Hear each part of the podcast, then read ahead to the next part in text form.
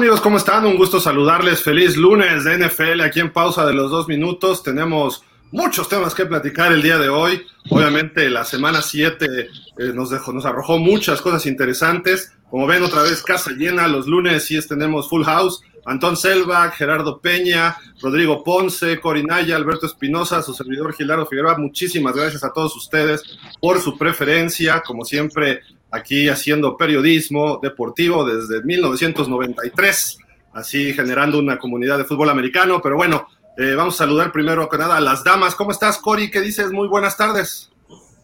Hola, hola chicos, pues muy bien, una semana 7 muy, muy buena.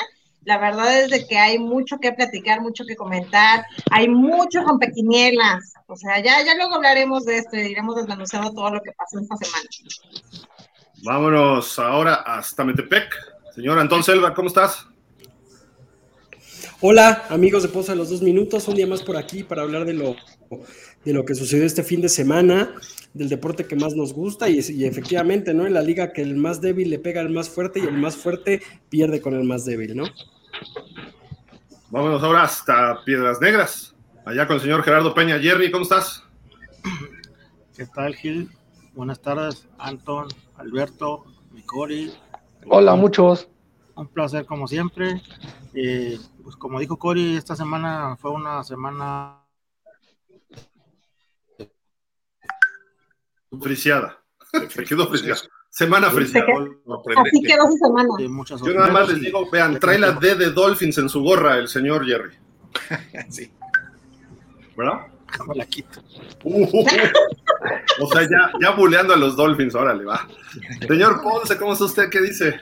Bien, Gil, amigos, amigos de la pausa, todo el mundo, bienvenidos. Va a estar buena la cotorreada hoy porque muchísimas sorpresas, ¿eh? Muchísimas sorpresas, pero así es la NFL, ¿no?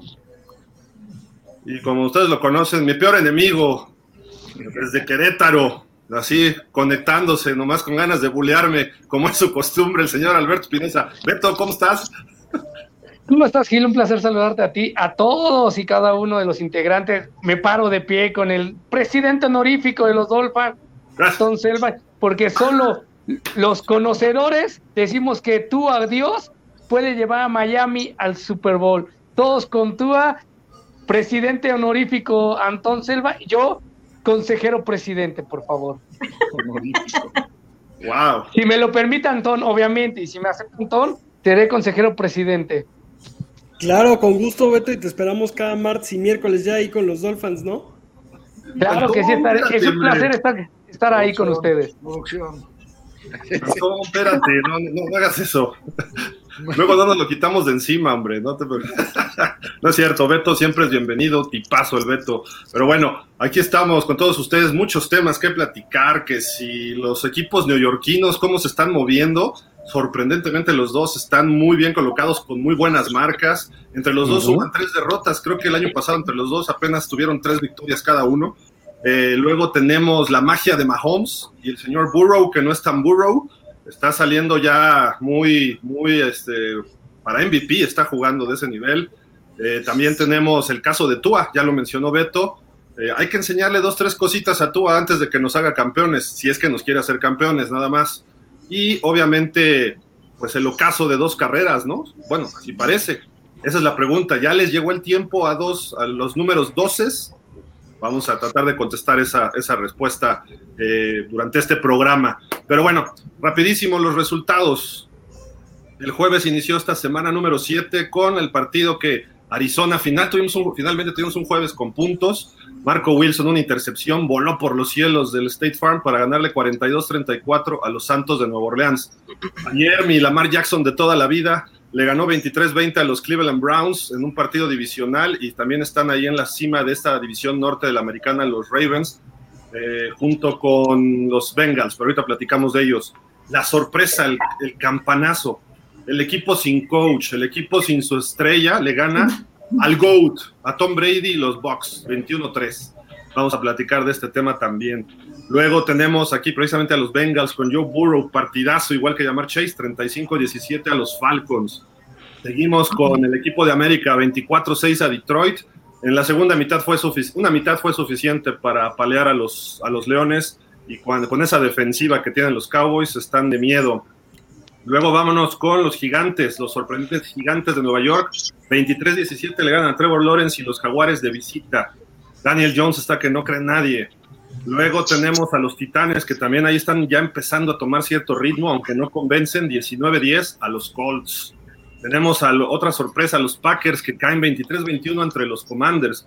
El equipo que se puede quedar sin dueño, el equipo que tiene problemas por todos lados, que no sabe si se va a quedar en Landover, le gana a los Super Packers con el mejor coreback de la NFL, el señor Aaron Rodgers. Luego tenemos a los Jets, los incontenibles Jets, 16-9 a los Broncos. Bueno, sin Russell Wilson, que a lo mejor es lo mismo, ¿no? Pero bueno, Raiders 38-20 a los Texans. Los Raiders finalmente están despertando y los Texans dieron batalla un rato. Tenemos a los Chargers que caen en casa ante los sorprendentes Seahawks con todo Gino Smith. Vamos a platicar de eso también, ese equipo de Seattle. El mágico Mahomes, 44-23 a los Niners con todo y Christian McCaffrey. Por la noche los Dolphins celebraron el 50 aniversario de su temporada perfecta con una victoria 16-10 sobre Pittsburgh. Regresó Tua y lo hizo bien durante un rato.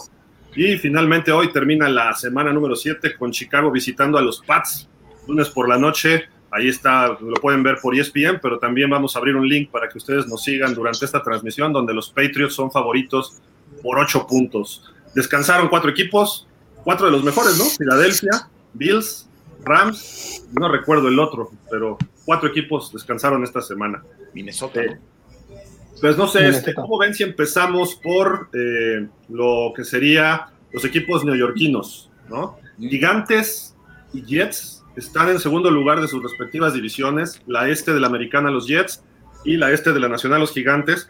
Jacksonville se quedó así, a media yarda, a una yarda de poder empatar y quizá con el punto extra ganar el partido pero lo sabemos muy bien, en el fútbol americano como en la vida, un detallito muy pequeño puede cambiar el, el desempeño de algo, ¿no? Y los jaguares estuvieron tratando de regresar. Eh, ¿Quién quiere empezar con este partido? Levante la mano, diga yo. Beto. No, le quité la palabra a Cory. Creo que Cory quería decir algo. El señor bueno, pónganse de acuerdo. No, pero aquí no importa. Aquí hay pura conocedor de fútbol americano y presidente honorífico nada más. También aquí. Este, no, solo decir que los gigantes está sorprendiendo, ¿eh? Realmente el, increíble. La casa de apuestas pone a Dallas con un, creo que 80-90% de posibilidades de calificar a playoff. Y al gigante lo ponen con un 70%, pero increíble la manera en cómo Gigantes se ha estado estructurando muy bien. Ha mejorado mucho Daniel Jones, algo que se ve desde tiempo atrás. Aunque la gente y el señor Gildardo Figueroa, el señor Jerry, que, debería, estar, debería coincidir conmigo en esta ocasión, por lo siguiente, debería de, reconocer que la gran labor de Daniel Jones se debe a Jason Garrett. Lo educó perfectamente Jason Garrett en Nueva York. Entonces, hoy por hoy, Daniel Jones se ve de otro nivel. Por favor, damas y caballeros, dejen de estar diciendo que es cosa de, de Brian, quién sabe quién. Es totalmente Jason, Brian Dable, gracias. Es totalmente del señor este, Jason Garrett.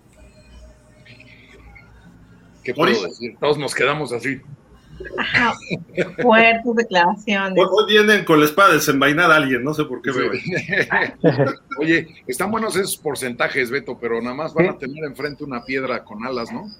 Tanto los vaqueros. Es que, o sea, coincido contigo, Ponce, pero, o sea, yo, con todo respeto, creo que Dallas no va a calificar, a pesar de que está teniendo una buena temporada, porque Gigantes y, Filadelfia están teniendo este, la ventaja en un juego. Entiendo que Filadelfia ya le saca juego y medio a Dallas por la victoria, y Gigantes tiene un medio juego por detrás de Dallas, porque Dallas ya le ganó a Gigantes. Falta el segundo partido, pero eso no quiere decir que por ahí en una de esas se pueda caer.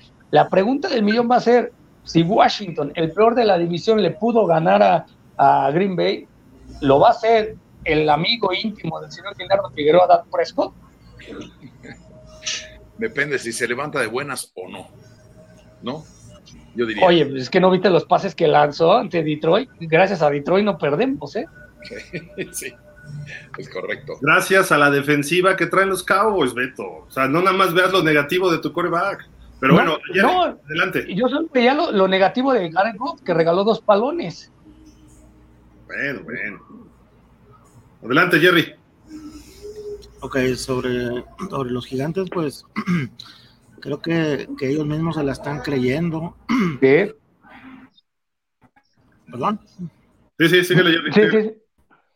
Es que se friseó. Es que se está friseando tu conexión por allá. Cory, vamos contigo en lo que Jerry se acomoda un poco su. La, pues la verdad es de que estos gigantes yo creo que todos, todos, no creo que haya alguien, Sí, sí, obviamente nada más fanáticos de, de- Sí, ya creo que Jerry volvió. Bueno, eh, los fanáticos no, no, no pensábamos que iba a ser una temporada tan buena para Gigantes. Y de hecho, esta división donde están las Águilas, Gigantes, Washington, no pensamos que estuviera así. Siempre está cerrada, pero por los escasos puntos y por los escasos partidos ganados. No, no es como ahora, ¿no? Que nos está sorprendiendo de que se está cerrando, pero por triunfos nos están sorprendiendo. Así es que no hay que descartar a Gigantes, no hay que descartar ni siquiera a Washington, porque de verdad una mala racha, un malos juegos y la verdad es de que esta división se puede mover en cualquier momento, este, y la verdad es de que sí, gigantes, no lo descartemos para nada. Y Águilas, pues ni se diga, todavía el único invicto de, la NFL, pues vamos a ver qué, cómo se va a poner todo esto, ¿no? Porque sí va a estar muy cerrada esa división. Y la verdad es que a mí sí me da gusto que es que sea porque se ganan partidos y no porque somos los más malos, la verdad. Hoy la, hoy la más malo, la división más malo es la de Tom Brady, ¿eh? Todos con récord perdedor. Jerry, ahora sí ya te escuchamos. Ok. Bueno, como les decía, lo- los gigantes creo que ya se la están creyendo. Están, se, se está notando ya más el nivel, pero no por lo que dijo mi amigo Beto, de que por Jason Garrett. Yo creo que Es gracias- Jason Garrett, Jerry, es Jason Garrett. Tú debes de Jason defender a Garrett. Garrett. el coreback empieza a, a jugar a gusto, se divierte. No, no tanto cuando jugó con Vaquero. Pero este, creo yo que sí ha hecho que la división se haga más fuerte, más competitiva y, y eso está, está haciendo que se apriete mucho la división. Excepto que Washington no creo que, que nos alcance, pero, pero lo que se va a poner bien es muy bien y, y todavía falta demasiados juegos para, para decir que Filadelfia es el número uno. Así es que vamos a ver qué pasa. Este, Ponce, ibas a comentar algo también tú hace ratito. Sí, sí, yo iba a decir que sí, la división se va a cerrar. Eh, Yo, yo, yo creo igual que Jerry, que Washington no alcanza, porque además son bien gitanosos, ¿no? De repente hacen unos juegotes y de repente hacen puras tonterías, ¿no? Pero yo más bien voltearía hacia el otro lado de la división, porque eh, los- eh, entre, el, entre el invicto que lleva ahorita, hasta ahorita, Filadelfia, no quiere decir que vayan a seguir, porque es más, no creo que vaya a seguir el invicto, porque yo lo veo bien, sí lo veo un equipo cuadradito por todos lados, pero no, yo no creo que le dure mucho el invicto. Y, este Dallas y Gigantes, ¿no? Gigantes a mí me sorprende porque no se esperaba nada a principios de temporada para ellos, pero ya, ya puestos a, a, este, a escoger, como decías al principio, Gil, híjole, yo creo que me sorprenden más los Jets que los Gigantes, ¿eh? Pero por mucho, por mucho. Faltas tú, Antón, de tu comentario de Jets y Gigantes.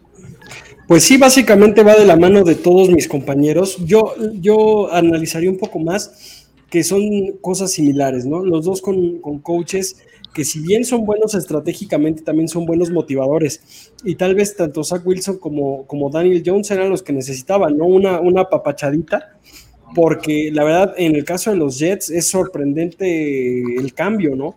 De, de, de ser los últimos de la división por años, ahorita estar peleando el liderato con los Bills. Ahora, creo yo que se pueden caer durante la, durante la temporada, al igual que los gigantes. Eh, ¿Por qué? Hoy se lesionó el corredor, el- ayer, perdón, se lesionó el corredor de los Jets y eso les va a pesar. Igual que se lesiona el corredor de los gigantes, también yo creo que, así como digo que Dallas es defensa dependiente, este, en el caso, en el caso de, los gigantes también el corredor hace gran parte de- del trabajo, ¿no? Entonces, estos equipos, aunque si bien sí han mejorado de las temporadas pasadas a esta, su estrategia es muy limitada y se limita a dos que tres playmakers que dependen mucho de ellos, ¿no? Sí, de acuerdo. Yo lo que veo es que tienen los dos equipos algo muy importante, que se están formando a la antigua, a través de las líneas. El draft de los gigantes mejoró un dinero ofensivo, un dinero defensivo y se está notando. Eh, corren el balón los dos equipos bien. Eh, son equipos que están golpeando, o sea, y decentemente, sin abusar de nadie, están ganando las trincheras y ahí es donde se gana el fútbol americano. Le guste o no le guste a la gente actual de que, ay, no, se dan con todo, ahí es donde se gana. Hasta que no se vuelva flag fútbol, se va a ganar así, ¿no? Y están haciendo bien, son coaches del smash mouth fútbol, pegar, golpear, correr, presionar al coreback, etcétera, ¿no? Entonces, ahí está la clave de, de estos equipos. Y hay que recordar que no son los mejores del estado de Nueva York, ¿verdad, Ponce? Correcto, es correcto, ¿eh? Es correcto. El, mejor del estado de Nueva York son los Bills de Buffalo, ¿no? Que, digo, por estar tan al norte, luego les dicen que no, que puro cuento chino, pero, pero sí, son de Nueva York. Pues ahora sí que nos guste o no. Son y siendo realistas, este Ponce, ni los gigantes ni los Jets son de Nueva York. Están en New Jersey. Y juegan en Nueva Jersey, en efecto, los dos, ¿eh? Los el único de Nueva York que es Buffalo. Digo, también damos clases de geografía, ya saben, ¿no? Damos clases de neurología, de geografía, de. Llámenos. Aquí somos todólogos, somos geografía gabacha, pero bueno, en fin, pues ahí está el caso de los gigantes y los Jets que siguen ganando. Y quizá muchos argumentamos que es falso, ¿no? Que se puede cambiar esto en algún momento y no lo dudamos porque está la reconstrucción de estos equipos en primer año en segundo año los Jets, en primer año los Gigantes con nuevo coach, pero se nota que cambiaron su cultura interna, su, misión y todos sus objetivos internos, y esto los coloca en otra posición ambos equipos, ¿no? Entonces hay que tener cuidado porque a lo mejor los dos se meten a playoff, como indica todo hasta ahorita, que ya es una buena muestra de la temporada. Dan siete semanas. Eh, nos faltan diez nada más, ¿no? Diez juegos, bueno, once semanas, pues son dieciocho semanas. Entonces vamos a ir viendo si ya que empiece noviembre y diciembre es donde se separan, como decía el Sonia Alarcón, los muchachos, los chamacos de los adultos. De los adultos, en efecto. ¿Algo más de estos equipos? Pues no, yo, yo sí creo que a mí, yo insisto, me sorprende muchísimo más los Jets que los gigantes. Están, eso sí están, dicen las abuelitas allá por Zacatecas, están haciendo pan con nada, ¿no?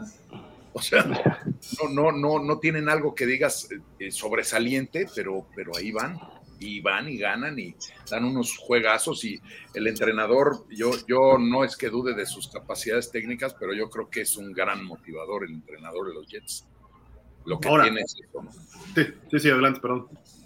No, es eso. Yo, yo, les quiero comentar de las victorias de los Jets, ¿no? Eso es lo que hay que analizar antes de decir que si son falsos o son reales. ¿Por qué? Porque, a ver, vamos precisamente, estoy abriendo precisamente la página de los Jets para ver cómo ha sido su temporada y les puedo decir. Antes de eso, tiempo, ¿eh? Tiempo. Antes de eso, todos tomen screenshot a esto, porque por primera vez en la vida el señor Gildardo Figueroa va a hablar de los todopoderosos Jets. Nunca saben pausa los dos minutos de los Jets. Siempre hablamos de los Jets. De los Jets, sí. De, los Jets, ¿no? Eh, Jerry, Jerry. no le hagas caso a Beto, por Dios, o sea.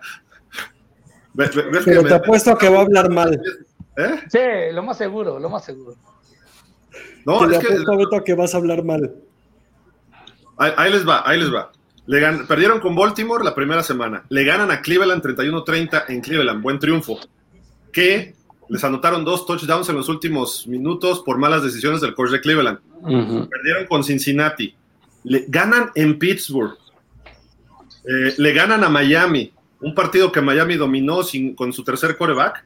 Y después eh, iban parejos hasta que viene ahí unas decisiones y se, se despegan en cuestión de minutos, se despegan y queda 40-17. Ojo, Ganan en Green Bay y bien, a Green Bay. Y ganan en Denver, sin Russell Wilson. Díganme sinceramente qué victoria tienen que digas es legítima. Obviamente ganaron en el marcador, obviamente, pero en general, Green Bay, ¿cómo está jugando ahorita? Creo que al principio, ¿Eh? creo, que, creo, que, creo que muy de la mano, como, como lo comentabas, al principio nos sorprendían esas victorias porque no sabíamos el nivel real que traían los Broncos, Green Bay, etc, etc, etc. Creo que si algo ha hecho bien estos Jets. Ya llegó el señor Jerry Jones. Sí.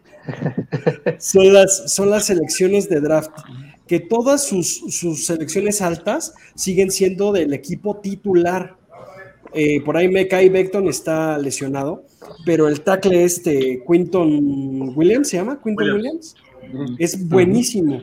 En, el caso del corner, que, que, también es novato, está levantando el equipo. Creo que en eso se ha basado el equipo, el equipo de los Jets, en unas muy buenas elecciones de draft. Creo que la peor es la de Zach Wilson, este, y, que no lo ha hecho mal desde que regresó de la lesión también, e incluso creo que hoy por hoy tienen al mejor, al mejor coreback suplente, ¿no? Que, Flaco, que es Flaco, que, se mostró, no Flaco, se mostró bastante sólido, y la verdad, eh, ojalá pierdan los Jets, pero sí están, que dan miedo los, los mugrosos. Ya como deseándoles el mal a la gente, de veras, qué bárbaro, Antonio. Tremendos. Bueno, yo no sé si ustedes ven alguna victoria así legítima. Digo, son muchas, digamos, victorias espurias, para usar términos comunes. Pero cuando sumas todas esas, tienes una marca ganadora, ¿no? ¿A ti qué te importa que el otro esté jugando mal?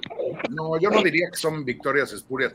Yo lo que yo a mí lo que me sorprende es que nominalmente no es un equipo como para traer esa marca y, lo está haciendo. Entonces, una de dos, o, el cuate es un excelente motivador, así, dicho así, tal cual, o la, combinación de, fichas promedio hace un juego más estable y más parejo y que permite ir hacia adelante, ¿no? Que yo, yo creo que eso es lo que está pasando con los Jets. Yo creo. En, cualquier deporte no me dejará mentir nadie de nosotros seis panelistas y todo el equipo de pausa de los dos minutos, de media, de ronda futbolera, de todos, le mandamos un saludo a todos, por cierto, de que eh, para ser campeón tienes que vencer a los grandes y a los chiquitos. No importa, los Jets hoy por hoy es creíble su récord, cualquier victoria de ellos es creíble porque para vencer a los grandes ya le pegaron al, al dios de Gil, al que tiene un altar ahí en su casa, los que han ido a su casa como yo, ya conocemos el altar de Gil, a, Aaron Rodgers.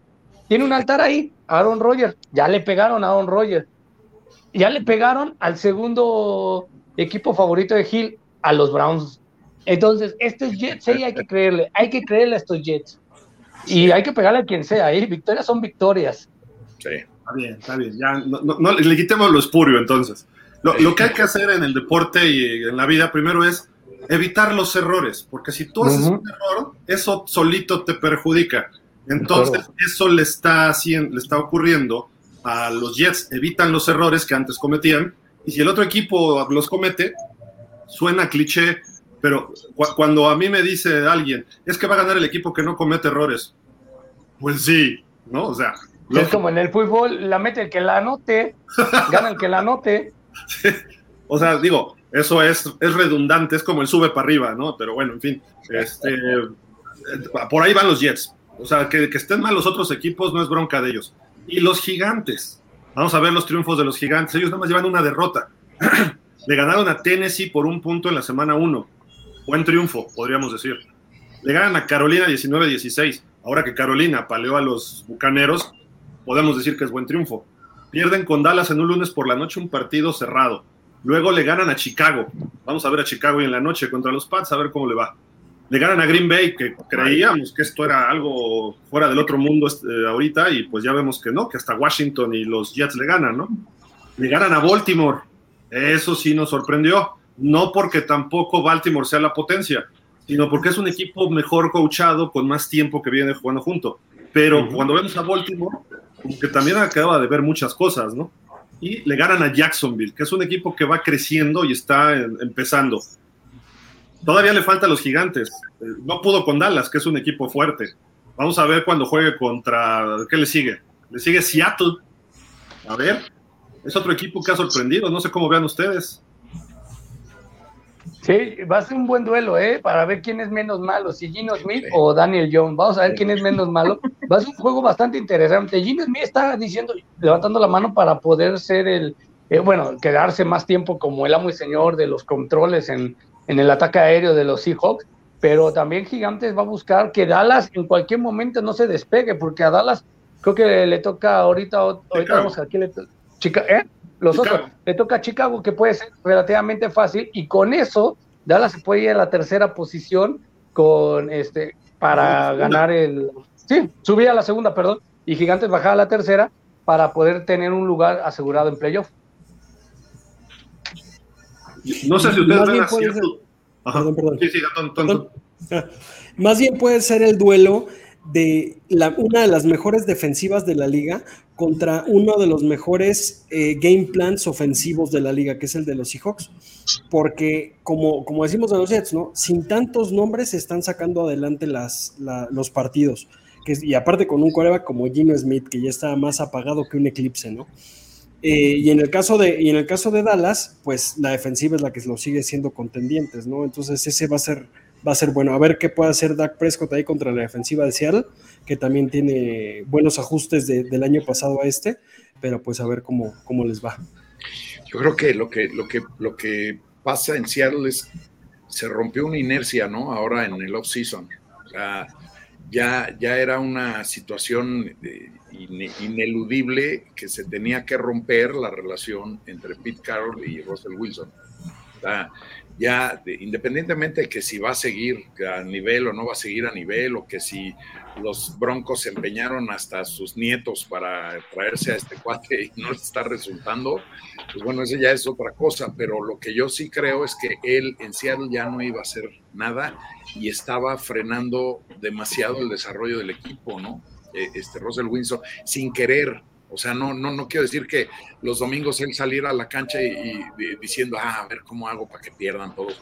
No, simplemente ya esa, esa dinámica ya está como corrompida entre ellos dos y se tenía que romper, ¿no? Es, es lo mismo que yo pienso que sucede con los acereros de Pittsburgh, exactamente lo mismo, o sea, ya, ya esa dinámica ya está demasiado corrompida entre Mike Tomlin y todos sus jugadores, entonces ya para que le den aire y ya para adelante, ¿no? creo. De acuerdo. Eh, ¿Tú, cómo, ves, este, Cory, el asunto de Seattle? ¿no? A mí me gustó que, bueno, no me gustó porque es uno de mis muchachos, Justin Herbert, pero que le ganaran a los Chargers.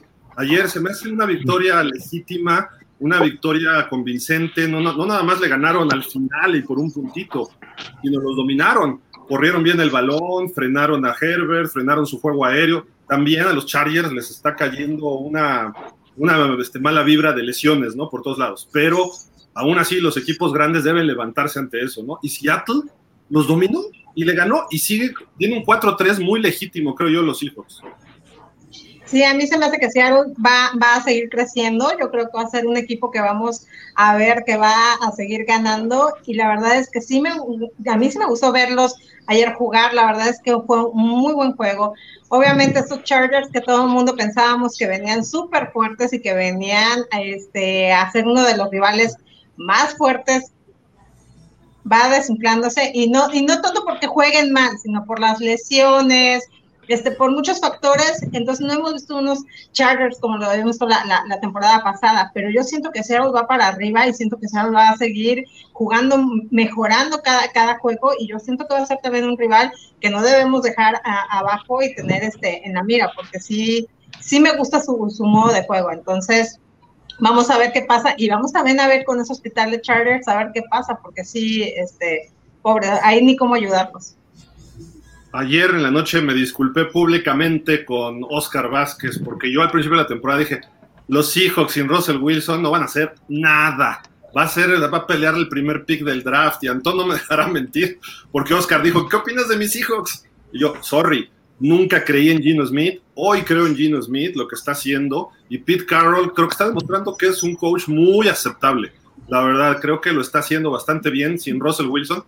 No sé, a lo mejor es una especulación, pero ¿no creen que Russell Wilson se quedó en Seattle y se viste de Gino Smith y Gino Smith se fue a Denver y se viste de Russell Wilson?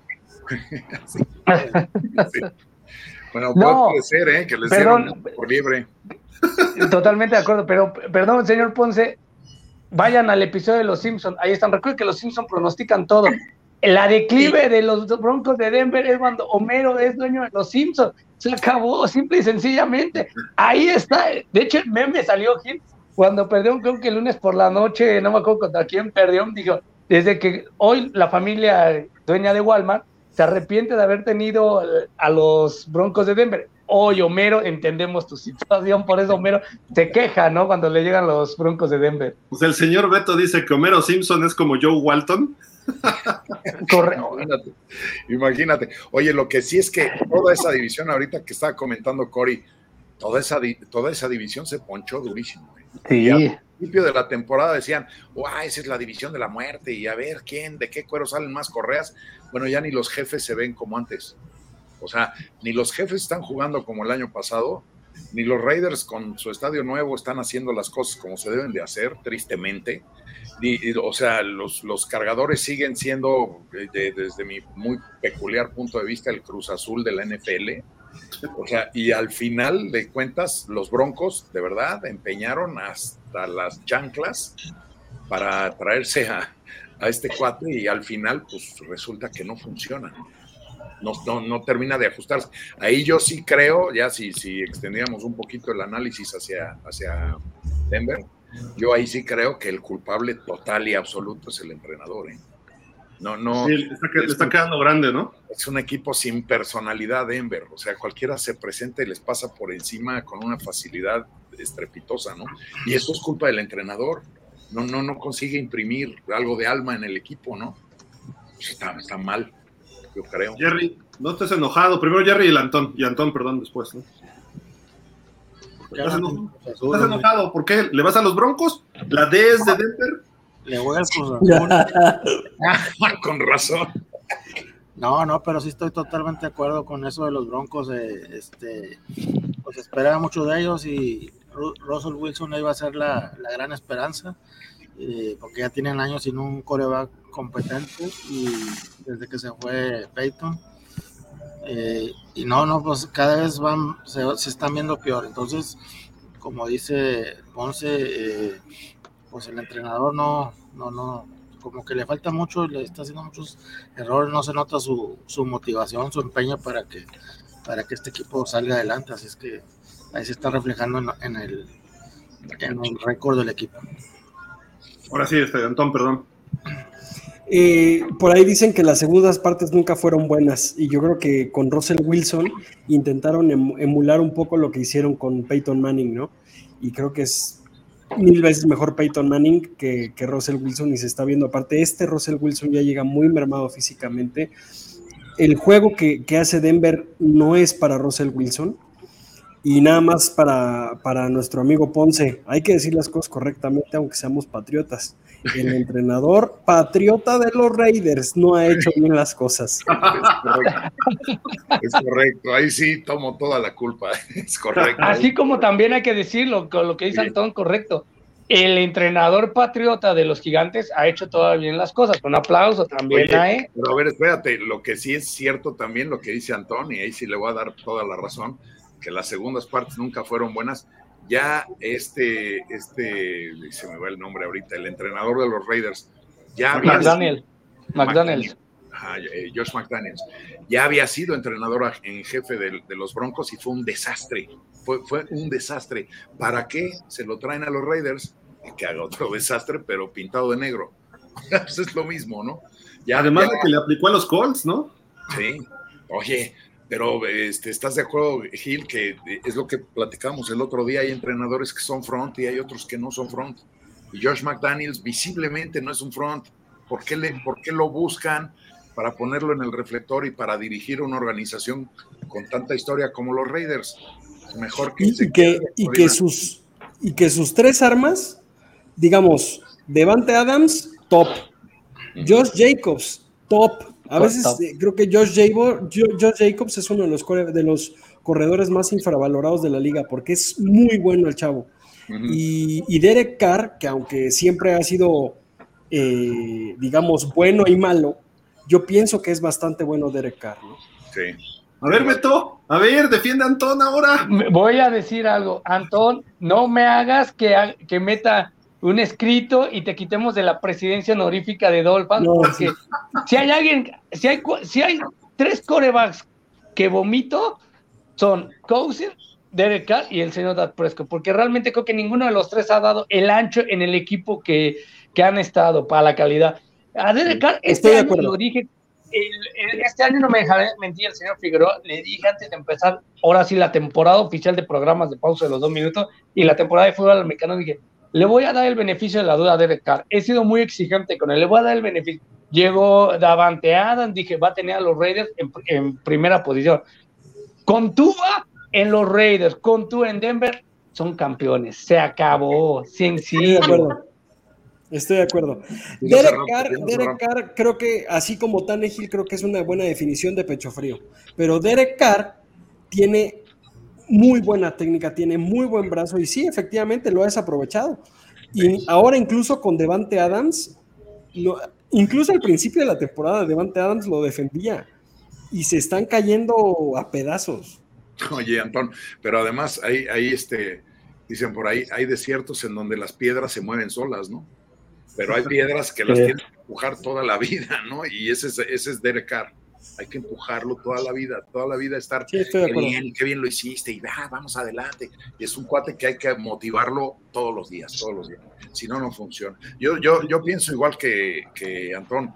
O sea, finalmente Derek Carr, eh, y ese es un poco como el recién roto este eh, Mayfield, Baker Mayfield, que todo el mundo dice, ah, es una mugre. No, no es una mugre, es un buen coreback pero pues no le, no, no le acomodan el sistema, pues nunca, nunca jamás. Ahí les va, ahí les va eh, la estadística, el dato frío y crudo. Derek Carr tiene 1520 yardas, completa, eh, que tiene 134 de 211 pases, algo así como arriba del 60, 60 y tantos por ciento, 9 touchdowns, 4 intercepciones y tiene 91.3 de rating. Eh, los Raiders su problema está del lado quizá defensivo del balón. Han tenido lesionado a Darren Waller. Están empezando a encontrarse con el sistema de George McDaniels, que precisamente a lo mejor no es el más elevado y más desarrollado. Pero los Raiders ahí la llevan, ahí van. Ahí van poco a poquito y viene una parte fácil de su calendario que les va a ayudar a, a retomar esa confianza y creer en sí mismos. Cuando llevaban dos derrotas los Raiders ya lo querían linchar a George McDaniels. ¿Ha tomado decisiones equivocadas? Sí, pero a final de cuentas eh, dejó ir un partido contra Kansas, le hicieron medio chanchullo algunas este, decisiones, aunque fue parejo los árbitros ahí, fueron mal para los dos equipos, pero los Raiders, denle tiempo, espérense, tienen un coach nuevo, vienen sobreviviendo que les corrieron o tuvo que renunciar su coach el año pasado, estuvieron con un interino, llegaron a playoff, obviamente la, la expectativa es regresar a playoff, pero van 2-4, no están tan lejos y en general el fútbol americano en la NFL hoy en día, y lo comentó Brady hace 3-4 semanas, dijo, no se está jugando un fútbol consistente. Díganme qué equipos están consistentes ahorita. Buffalo, Filadelfia y Kansas. Porque ni los gigantes, ni los Jets, ni Dallas, o por lesiones, o porque son intermitentes, no hay un equipo que se vea dominante. Solo Buffalo y Filadelfia, y podemos agregar a Kansas pero Kansas también ha tenido sus rachitas que dices, no juegos completos, ¿no? Entonces, hay 30 a 29 equipos que están dando tumbos por X o Y razón. Viene la parte donde los buenos se van a enrachar, donde el cocheo va a ser, va a ser importante. Y yo pudiera decir que un equipo ahorita está jugando consistentemente y sin coreback titular, los Pats. ¿Por qué? Por el señor Belichick. Él lo que está haciendo, ¿no? Y creo que hoy juega Mac Jones, ¿no? Este Ponce. Ya, regresa y estaban este, todos los analistas diciendo que iba a ser pues otra vez la misma decisión que tuvo que tomar en su momento entre Drew Bledsoe y, Tom Brady, ¿no? ¿Con quién te sigues? ¿Con el que te está resolviendo, aunque no sea el millonario? ¿O con el que pagaste un dineral por traer acá, ¿no? Entonces, ahí, pues a ver, yo creo que le van a dar chance hoy a Mac Jones y a ver si no, no este, la riega, ¿no? Ponce, pero eso, eso no lo decide Belichick, eso lo decide el perro de Belichick. Desde aquel draft, ¿no? Sí. Que se llama Nike, ¿no? Como la palomita. Exacto. Correcto, es correcto. Oye, pero sí, sí, pues a ver qué pasa. Yo, yo espero hoy un buen juego, pero sí va a tener, eh, va, a jugar Mac Jones. Eh, bueno, eso es lo que se espera, que juegue Mac Jones y que, y que lo haga bien, ¿no? Porque finalmente para eso costó una lana, pues aunque sea desquitarla, ¿no? Pues no, no, mucho, y también... costó un pic alto, ¿no? De draft. Pues, Ahí está. Lo, lo, que sí es que yo, yo siento que Mac Jones, y a mí eso sí me da ñañaras, se está empezando a acomodar en ese tipo de jugadores que no son, no son malos para correrlos, pero tampoco son buenos para meterte un Super Bowl. Panegil. Sí. O, o este, Garópalo.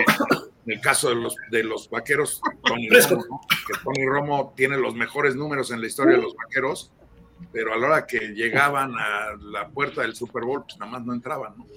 Jerry, ¿te hablan? Yo no voy a decir nada. El señor Ponce lo acaba de decir. Jerry, ¿te hablan? ¿A quién le va? No sé a quién le va el Ponce.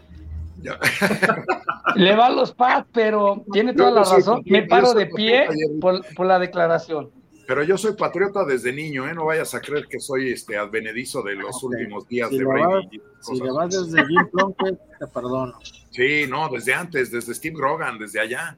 desde Gino Capelletti. Sí, desde que, desde que ganaban uno y perdían los otros 13 porque las temporadas eran de 14 juegos. O sea, así desde allá le voy a los patriotas. esta vez te lo voy a pasar.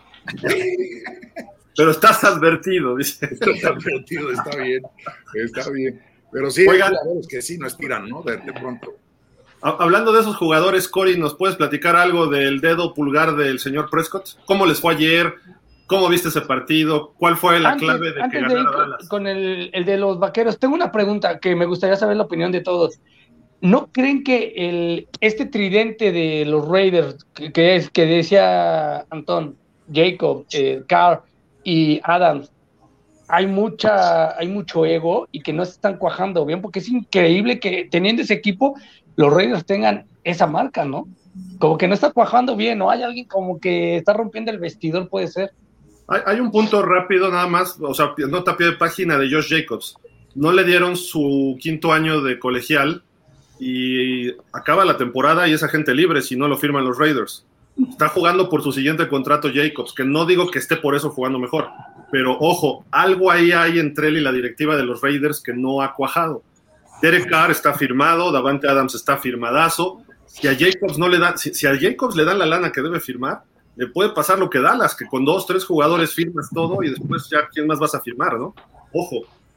Entonces, nada más es un dato a pie de página y te faltó Darren Waller y te faltó Hunter mm. Renfro, ¿no? Que son jugadorazos. Darren Waller ha estado medio lesionado, pero bueno, en fin. No sé, ahora sí ya quien quiera comentar algo de lo que preguntó Beto, adelante.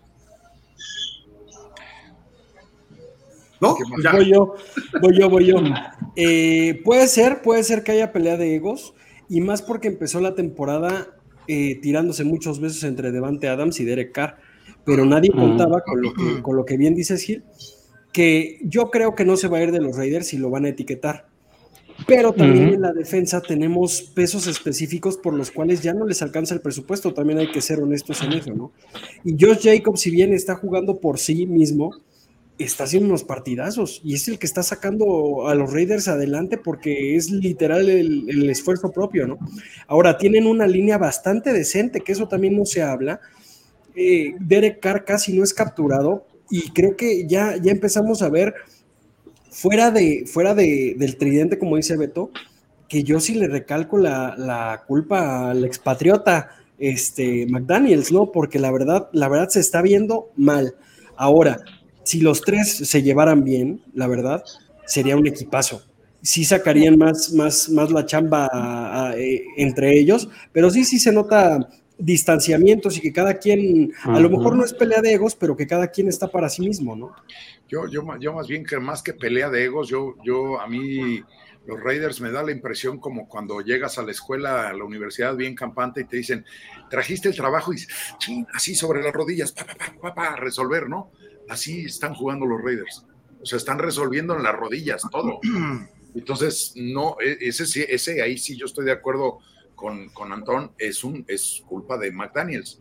O sea, él debería de, prever estas cosas y debería de, hacer que estas tres fuerzas se combinaran. No, no, no que están saliendo todos los domingos a, hacer el trabajo en las rodillas. Eh, igual y uno te salva con un atrapadón o con un pasesote o una corrida si la línea te hace el, paro y, no es así. No es así, debería de ser un equipo, una, una maquinaria coordinada y no lo es, ¿no? Yo, a ver, ahí les va. Ayer, 143 yardas de Josh Jacobs, 3 touchdowns. Derek Carr, 21 de 27, falló 6 pases en todo el partido, 241 yardas, un touchdown. Davante Adams, 8 recepciones, 95 yardas. Y luego viene Hunter Renfro con 3 para 55. Está balanceado, yo no veo lucha de egos. Espera, pero eso. Yo que veo es que falta química, nada más. Yo creo que hay que considerar ahí, este Gil, que ayer enfrente estaban parados los tejanos. Bueno, y hay que considerar, y hay que considerar el mal, pero más que nada hay que considerar el, más, el mal trabajo de la defensa. Eh, creo, que, creo que desde, que desde que debutó es el peor Max Crosby que hemos visto, que era uno de los líderes potenciales del equipo. Esta temporada ha decaído muchísimo su juego. Creo que también otro error de, de McDaniels fue los, los, coordinadores, no sé si se quedaron de, de Gruden, pero, pero si los trajo él, la verdad creo que fue una mala elección, sobre todo la defensiva. Creo que en la defensiva sí veo más una pelea de egos que, en la ofensiva. Ah, ahí, les da otro dato. Los mismos estrellas contra Kansas City, Monday Night. Jacob, 154 yardas, un touchdown. Derek Carr, 19 de 30, 241 yardas, dos touchdowns. Davante Adams, tres recepciones, 124 yardas, dos touchdowns. Josh Jacobs, además, cinco recepciones. Hunter Renfro, cuatro recepciones. O sea, yo no veo ese problema de productividad. Lo, lo que quizá estoy, estoy de acuerdo es que la defensa todavía le está faltando algo que tenía antes. Crosby es el líder en presiones al coreback todavía en la NFL. Lo que pasa es que Chandler Jones no está cubriendo la otra parte y han tenido algunas lesiones, pero ya están regresando los jugadores, ya descansaron y les viene una etapa fácil del, calendario. Digo, fácil en la NFL, ya vimos que no, ¿verdad? Pero eh, para ellos deben empezar a ganar y se van a empezar a meter en la pelea y van a cobrar confianza. Yo lo que creo que es falta de química, no tanto peleas de química de juego, me refiero, ofensiva, defensiva, equipos especiales, porque se llevan bien. Davante Adams era roomie de Derek Carr en colegial. Y, Derek Carr ha apoyado a Jacobs en sus contratos y todo. Entonces, yo creo que Derek Carr sabe que es un muy buen coreback, pero no es élite. Eso es la realidad. Y él puede ser un coreback campeón sin problema. Nada más necesita que le pongan todo el aparato alrededor. Y el año pasado tuvo su mejor temporada y eso que ni siquiera tuvo coach, este head coach todo el año y con un interino. Entonces, eh, o sea, sí, Sé que los Raiders generan polémica, sé que los Raiders de repente si hacen algo mal, ¡boom!, se, sataniza. Y sé que llevan muchos años, igual que Miami, sin ganar, y algo parecido le pasa a Tua, y algo parecido le pasa a Mike McDaniel, que si las decisiones, que si el quarterback le falta o no, y que si tiene la capacidad. Pero es cosa de darles tiempo. Si después de X tiempo la evaluación da que no da para más, de modo. Garópolo está jugando bien pero sabemos que Garoppolo llega a playoff o al Super Bowl y cuando él tiene que ganar el partido no puede. O Tannehill, que llega a playoff y ahí ya no puede.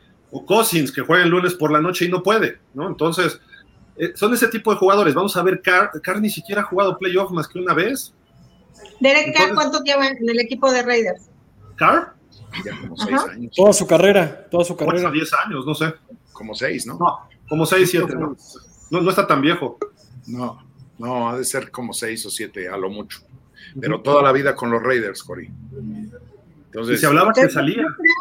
Yo estoy muy, muy de acuerdo también con, con Antonio todo, que sí es como mucha lucha de egos, porque cuando llega Davante Adams a Raiders también se esperaba, y bueno, yo creo que todo el mundo se vio con que iba a ser, bueno, una, una máquina, ¿no? Totalmente.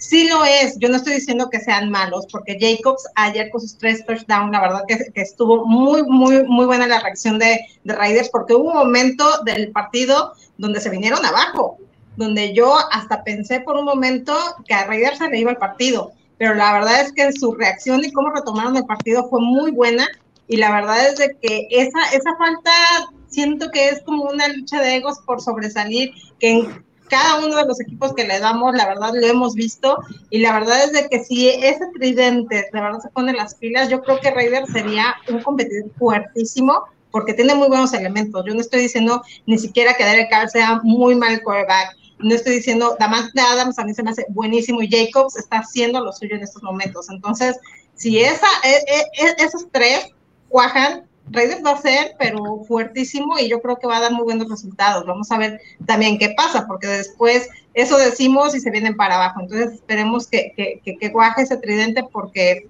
tienen muy buenos elementos. Y a mí, Derek Carr es un poco lo que nos pasa con, con, con Prescott, que decimos, bueno, ¿y por qué no toma decisiones? Bueno, ¿por qué no tiene la iniciativa? Bueno, ¿por qué no lo hace? Entonces, Derek Carr es un poco lo que nosotros este, criticamos mucho de Prescott y pues vamos a ver también, este, tiene casi lo, mismo que tiene este Dak acá en Raiders. Es buena la comparación. es el señor Espinosa. Es buena la comparación, solamente que, que Derek Carr es infinita veces, infinita veces, infinita mil veces mejor que Dak Prescott. Contusión, contusión, contusión. Yo a veces me, me, motivo para hacer trabalenguas. Tres tristes tigres. Así, ¿no? Oye, oye como, anoche Pittsburgh, ¿no? Que eh, de, de, Pickett a Pickens. Sí. Oye, a ver, espérate, Pickett, Pickett, Pero bueno. A ver, Cory, ya, ya, abriste la caja de Pandora. Vámonos con los Cowboys de, de ayer, perdón, iba a decir anoche, no, ayer en la tarde. Eh, ¿Qué pasó con los Cowboys? Bueno, pues obviamente el regreso anunciado del hijo pródigo, regresa Dak Prescott. Y la verdad es que tenemos mucha expectativa. Era un juego que se tenía que ganar, no, no, no tanto pongamos al rival, se tenía que ganar, ¿por qué? Por la competencia que está en nuestra división y aparte porque se vienen juegos que no son tan fáciles para, para Dallas, se dice, porque ahora ya vimos en, en, en, estas temporadas que el más fácil puede ser el que más se te complica, ¿no? Entonces, este, la verdad es de que el regreso de Dak, lo que ya estamos acostumbrados, no, no, no, no regresó ni con más ímpetu ni nada, lo que ya estamos acostumbrados todos en Dallas. Este, obviamente estaba Micah Parsons, obviamente hicieron lo suyo, Polar hizo lo suyo, hicieron su chamba.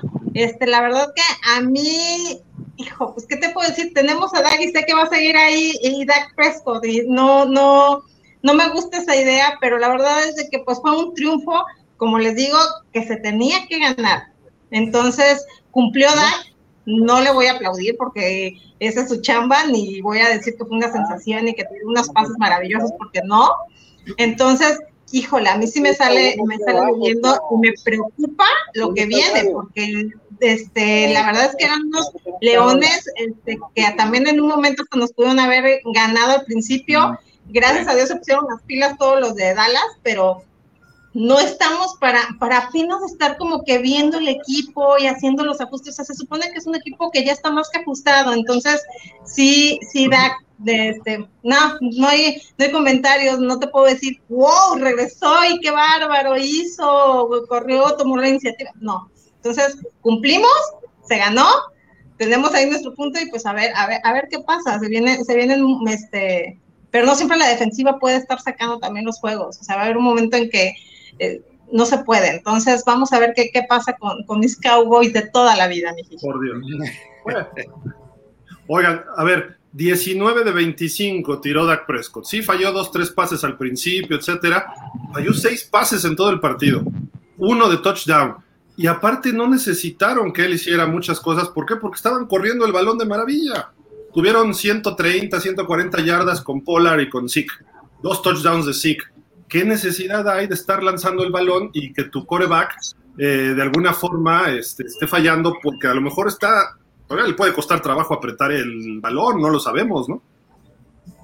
Yo siempre lo he dicho, no me dejarás mentir, Antón, Cori, a los chicos, a los equipos débiles, siempre le va a ganar Presto, va a tener muchas yardas, muchos puntos. Lo quiero ver contra los grandes. ¿Por qué no le ha ganado Tom Brady? ¿Por qué no le ha ganado Aaron Rodgers? ¿Por qué no gana el Día de Acción de Gracias? Vamos a ver. yo, yo, yo, yo siento algo con, con Dakota eh, y lo voy a resumir así en una declaración breve.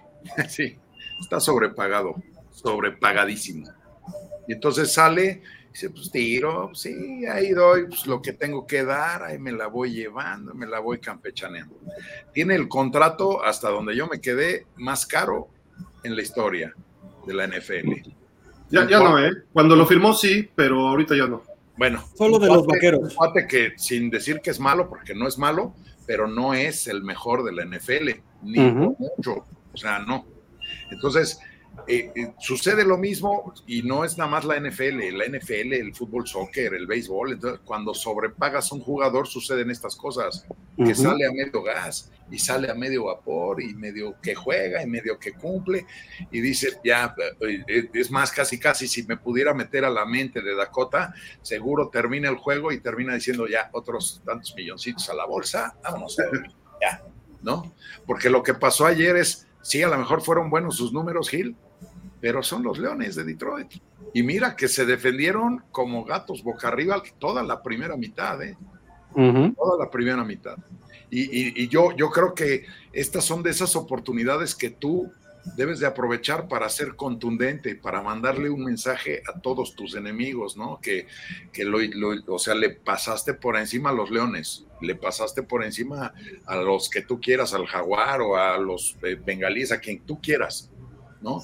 Pero no, si vamos a estar jugando a que, bueno, pues doy lo suficiente para ganarle a los leones, pues doy lo suficiente para ganarle a los tejanos, pues al rato se me para enfrente un trabuco como los neoyorquinos de Búfalo y vámonos corriendo, ¿no? ¿Qué haces? Filadelfia ya les ganó un juego, pero sin Dak Prescott. Ajá. hay que ver el regreso, el regreso en Dallas, ¿no? El partido de vuelta, dirían en términos futbolistas, futboleros. Pero bueno, Antón, ibas a decir algo. Sí, dos, dos, declaraciones fuertes. Bueno, una fuerte y una, y una nada más para, para pensar.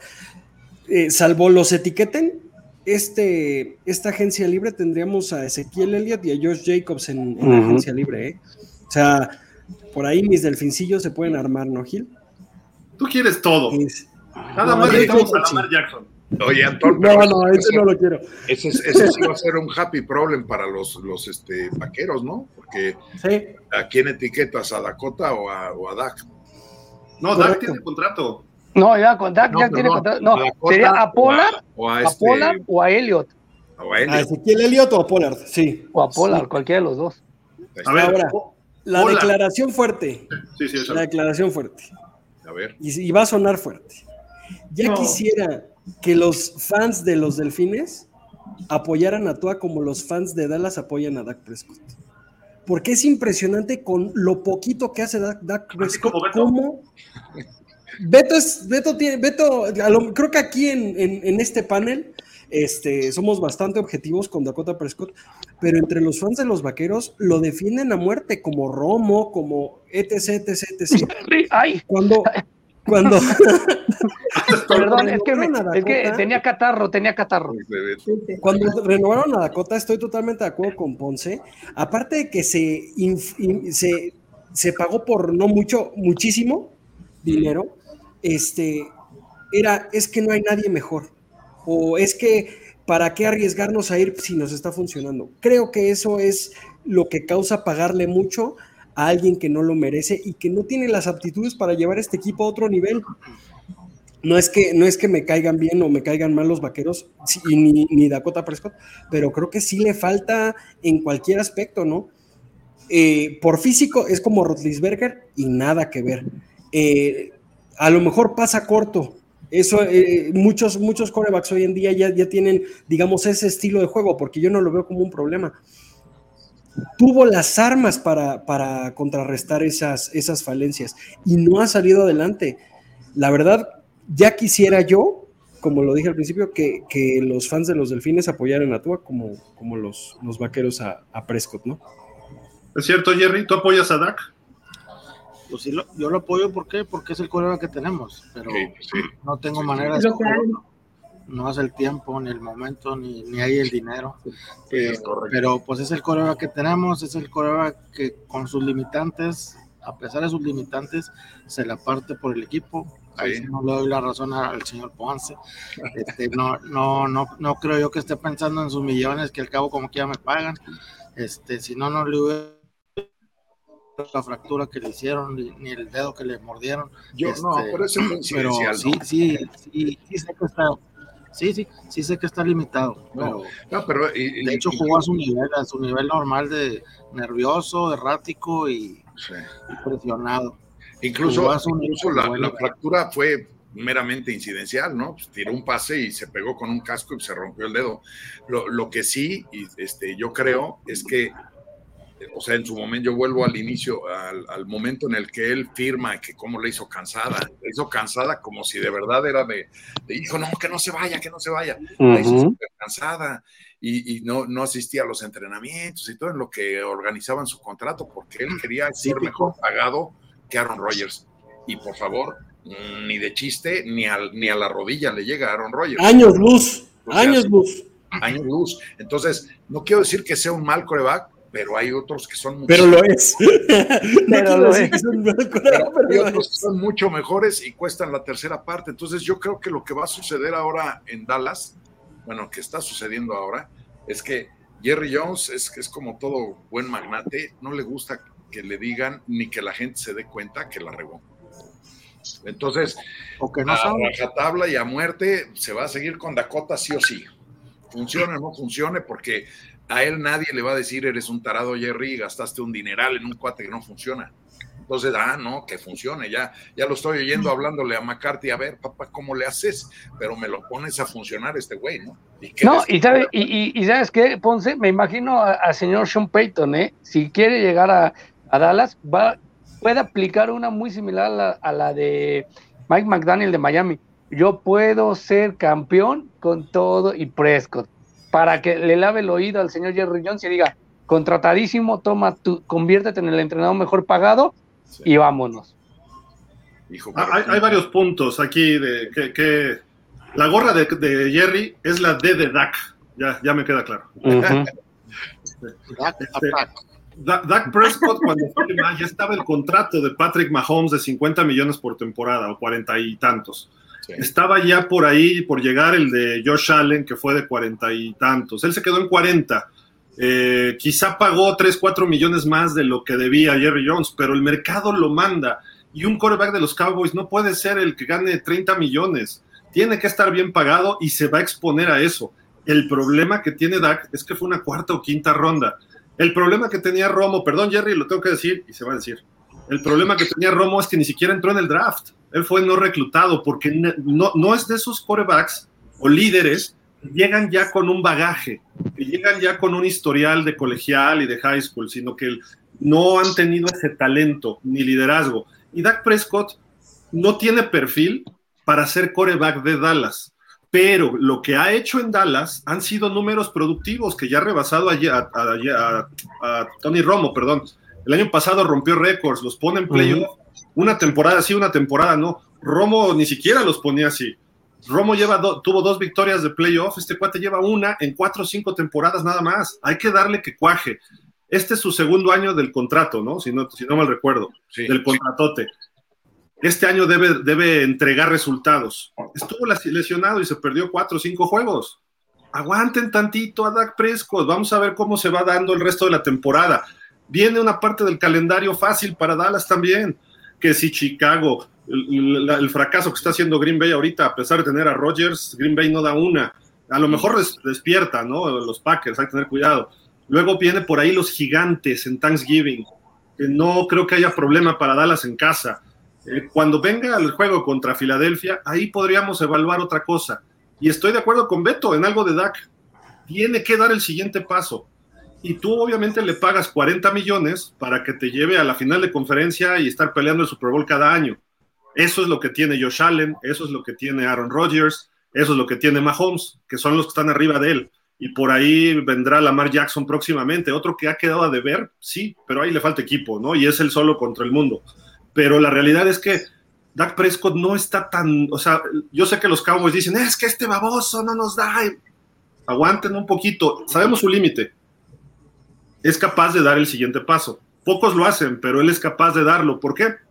Porque tiene a Zeke, porque tiene a Pollard, porque tiene a Schultz. CD Lamb ayer ya jugó con mayor confianza. Michael Gallup ya está de regreso.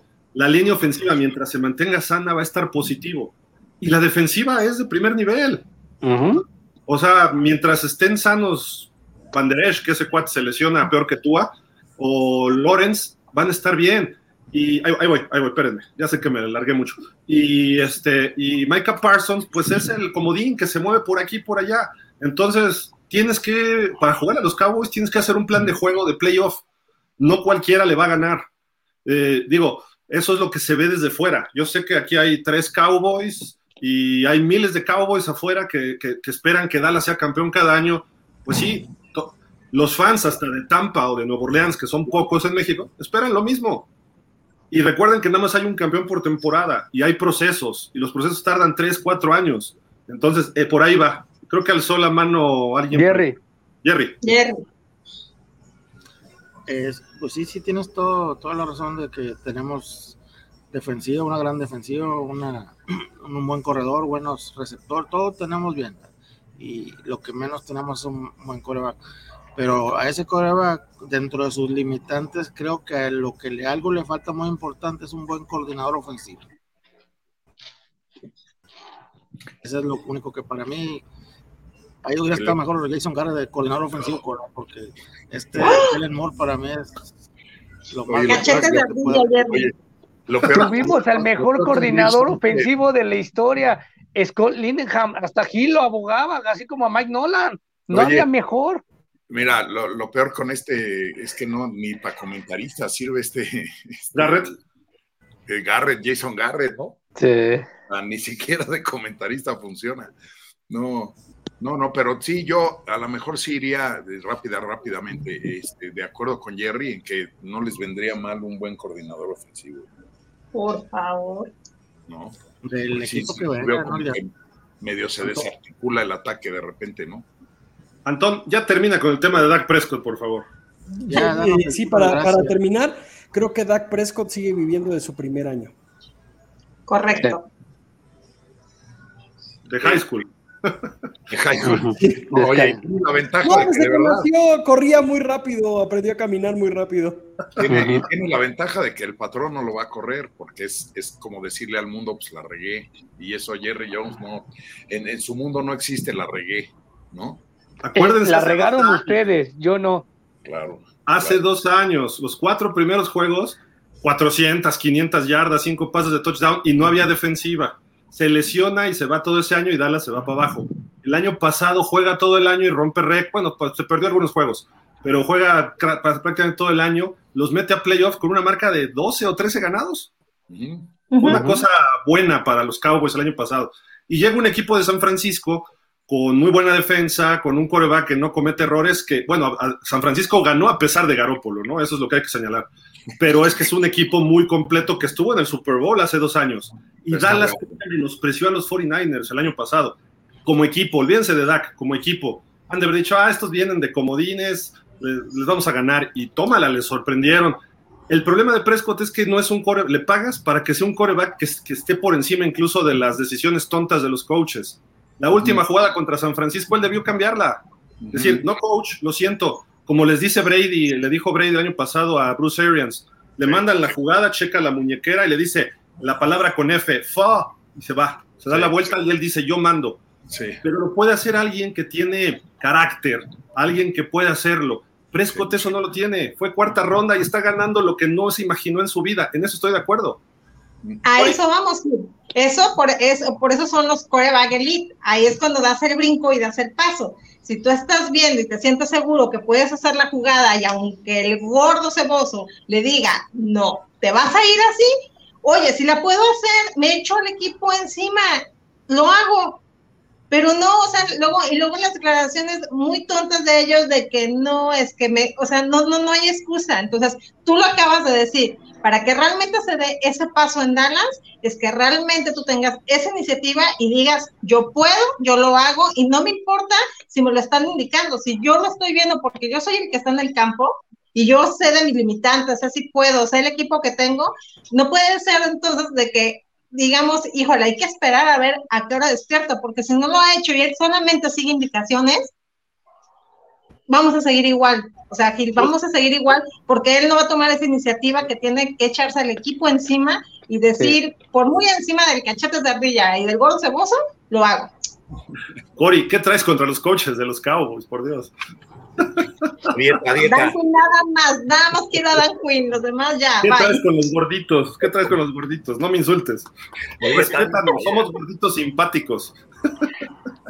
Hagamos un club. No, no, no, y, solo aclararle, no están gorditos, están remasterizados, no gorditos. Dicen que somos 75% agua, entonces no están cebosos, están inundados nada más. Están inundados. Decía por ahí un personaje de caricatura, decía, no soy gordo, soy bajo de tórax. Correcto, totalmente. Bueno, ahí está la situación de los Cowboys y de Dak Prescott, que seguirá siendo polémico hasta que el cuate no los lleve a la final o al Super Bowl, ¿no? Creo, creo yo. Y eso es lo que exige Beto, eso es lo que exigen los Cowboys, y es lo que ya debería dar este, ese paso este año. Y nada más chequen la nacional. Brady dando tumbos, Rodgers dando tumbos, y ahorita vamos a ese tema. Eh, Minnesota está jugando bien a en momentos, puede ser ese rival. Filadelfia está en un proceso, es un equipo joven, puede fallar en el momento importante. Eh, ¿Quién más el Arizona, que está sorprendiendo. Los Rams, los campeones. Mis Rams de toda la vida, Cory, están jugando mal. No tienen línea ofensiva. San Francisco trae muchas lesiones, ni con McCaffrey, de repente sí juegan bien, pero pierden con Atlanta y ahora pierden con Kansas. Este, hay, que, hay que ver cómo se van dando las cosas de aquí a fin de temporada. Pueden cambiar muchos factores, incluso a favor de los Cowboys. O sea, que creo que es lo que viene para los Cowboys. Si se mantiene sana la línea de los Cowboys, este equipo es muy peligroso. Y no necesariamente tienen que salir ahorita a, a darlo todo que se cuiden para diciembre y enero, que es donde fallan normalmente, o llegan ya muy traqueteados. El año pasado Ezequiel Elliott estaba arrastrando una lesión de rodilla y así jugó hasta los playoffs y aún así apenas rebasó las mil yardas. ¿Y con quién te quedas, Beto? ¿Con Polar o con Zeke? Te tienes que quedar con, con Polar. De, Polar se ve muy bien por el factor Zeke. Pero sí que sí. Si se la das a Polar de corredor 1, no va a poder. O sea, no, no es lo mismo correr en cierta, ciertos paquetes, ciertas circunstancias o condiciones de juego. Es un buen back de tercera oportunidad. Zeke es el que va a cargar acarrear la primera y segunda en corto yardaje contra los gordos, formaciones de línea de gol, ahí es donde Ciclo puede resolver. Polar no, Polar lo chocas y cae. Y sí, no, pega y cae adelante, aunque sea una yarda, pero con Polar perderías una, ¿no? Entonces, necesitas la combinación hoy en día, no es un solo corredor. A lo mejor le vas a ofrecer menos lana a Zig y a Polar le das un contrato parecido, pero pues Zig no lo va a aceptar porque va a salir Miami a pagarle de más, o va a salir Arizona o va a salir alguien más que yo te ofrezco lo mismo y más. Y sí, ya le está pegando a los 30. Ya es la, ya la mejor época de los corredores es hasta antes de los 30. Cuando llegas a los 30, va para abajo. hasta el gran William Peterson. Ya, tiene rodillas de Robocop. Lo, que es que él, sí, él sí, pues sí, pues sí, ¿no? Él sí podría, él sí, él sí debería cobrar lo que quiere, lo que quiera cobrar. No Dakota, él sí, sí. O sea, si es un corredor sasazo, yo he visto pocos con esa clase de desempeño. Y sí, él sí podría cobrar lo que, lo que quisiera si su agente se viera más trucha, pero pues no es así. Lo cobró, lo cobró. Pues lo cobró casi 90 millones, quería ser el mejor pagado y después vino creo que el de Green Bay y lo superó. Sí. Aparte, aparte... Pero ahí sí no podemos decir que, está, no, que, está, que estaría sobrepagado. Yo creo que sí, ¿eh? Aparte, sin exagerar, Venga, todos, No, dale, dale, dale. Aunque solo decir Ponce que acuérdate que fue una temporada donde fue el rey del fútbol, del fútbol a más no poder, o sea, apostabas a que en qué en qué down perdía este Helio del balón, en la 1 la, lesión de Dak ese año. Eh, ajá. no pudo con el equipo él solo. Cuando no tenía Dak, él no pudo. Antonio ibas a decir algo, pero Sí, que eh, si comparamos a Pollard y a Ezequiel Elliott, es muy válida porque van a tener que escoger en, algún momento de, la agencia libre. Y creo que fuera del físico y todo, Ezequiel Elliott para mí, y sin exagerar, es uno de los mejores este, corredores que bloquea siendo corredor. Eso es, yo creo que una de las principales armas de, de, Ezequiel Elliott, ¿no? Que a veces su trabajo, aunque no se ve en yardas, se ve bloqueando a Pollard también incluso. Ah, sí, cuando quiere, porque también hay que decir lo que contra Detroit en una que tumban a, a, Dad Presco, así viene el gordito y con que dice, ay, ay me, dio un calambre en el hombro, se como que se quita, me dio un calambre en el hombro y pasa el gordito y, tumba a Dad Presco, o sea, también lo quiere Elliot. Vale la pena decir, aquí corrió y aquí no, aquí murió. yo, yo nada más les pregunto, y ya así lo dejo abierto. No, oye, oye, ¿A quién encuentras más fácil? Si eres gordito, lo vas a hacer. ¿El paquete de talento de Tony Pollard o el paquete de talento de Zeke? Yo digo que Zeke. ¿Más fácil? No. ¿Cómo? Entonces, ¿cuál fue pregunta? ¿Cuál encuentras más fácil? ¿En el draft o en otro ah, jugador? No, no, no. no, no. Pollard. Ah, Pollard. Pollard. Pollard es prescindible. estabas preguntando con cuál me quedaba yo. Yo, no, no. yo también Ahí está, ahí está la respuesta. Nada más vean el, el paquete técnico de cada jugador. Ya olvídate de lo que gana o no gana ¿Qué necesita un equipo? El paquete de Pollard vienen 3-4 en el draft y ni siquiera en primera ronda, en segunda, tercera, lo puedes encontrar. Que corre bien Alabama, que corre bien Georgia, que corre bien Ohio State. De ahí sacas jugadores y hasta otras universidades que se dedican más al juego terrestre. Y son jugadores más, eh, con un paquete más que son más como receptores, más como Travis Etienne, por ejemplo. Eh, es, mejor que Pollard, obviamente, pero eh, que lo tiene Jacksonville. Entonces, ese tipo de corredores hoy en día llegan muchos. Como Zeke, ya no hay. Zeke se parece más a Emmitt Smith. Pero, digo, en el paquete técnico, ¿eh? no estoy diciendo en resultados ni nada. Aparte, Emmitt Smith es el jugador más sobrevalorado que ha existido. Con esa línea ofensiva que tenía en esas épocas, hasta Beto y yo teníamos mil yardas. ¿no? pero para el otro lado. sí, de miedo yo corro para el otro lado, pero. Por eso digo, ¿no? No, pero la, realidad es que él era producto de un sistema. Y, sí que a Elliot le ha tocado buenos momentos con líneas, pero luego no tan buenos. Y lesiones. Emmitt Smith tuvo fortuna de no lesionarse. Pero mira, sí que Elliot sí es más, más de, como dicen ahora, es más Team Barry Sanders. O sea, es más así es un jugador de carrocería y es un jugador echado para adelante, ¿no? Y además tiene las capacidades y unas piernas que no las paras, o sea, y el cuate lo ves que trae colgando encima la mitad de la defensa y sigue moviendo las piernas y sigue ganando una yarda o media yarda. O sea, sí es un cuate de muchas capacidades, que además el físico le ayuda, yo, digo. Entonces, yo creo que en ese sentido es mucho mejor que Pollard, porque Pollard podrá ser más elusivo y todo, pero ese es otro tipo de jugador. Ese es, para cuando se te está desfondando la defensa, que encuentras los huecos por todos lados, es pues, como un ratón, ¿no? Que anda por ahí buscando. Pollard, por ejemplo, en el sistema de Mike McDaniel en Miami, podría romperla, siendo corredor uno porque ahí es el bloqueo de zona. Pero bueno, eso ya son términos técnicos, ¿no? Y, y Ezekiel Elliott no, es más de sistemas profesional que corren entre los tacles, a veces puede ir por fuera, pero eh, es la variación que hay, ¿no? Nada más, ese aspecto muy, muy técnico que podríamos echarnos dos horas nada más hablando de esos detalles, ¿no? Pero vámonos a, con los equipos buenos, digo, perdón, con otros equipos buenos. los Patriotas. No tan, no tan buenos. Los Jets. No, Dijimos buenos, no tramposos, ¿no? Ah. ¿Qué onda? ¿Los panaderos de Campomayo? Mira, pues Tom Brady lleva que dos derrotas seguidas, Pittsburgh y Carolina, dos equipos con marca perdedora, eh, no dan una, ni siquiera metieron touchdown ayer, eh, se quedaron en tres puntos, se le va de las manos un touchdown a Mike Evans, al Pro Bowl, All Pro Mike Evans. Y cantadito, ¿eh? ¿Qué está pasando ahí en ese equipo de los Bucaneros? La salida de Bruce Arians medio extraña, que dicen que fue petición de Brady porque ya no lo soportaba. La señora Giselle haciendo sus brujerías contra Tom Brady. Este, no, no, no, no, es, todo es culpa de Giselle. Yo es lo que digo. O sea, no culpes, o sea, porque siempre tienen que culpar a uno. él que no tiene que su carita y todo. oye, ya lo dijimos el otro día, si él con esa mujer aguantó retirado dos meses, pues que nos esperamos todos los demás,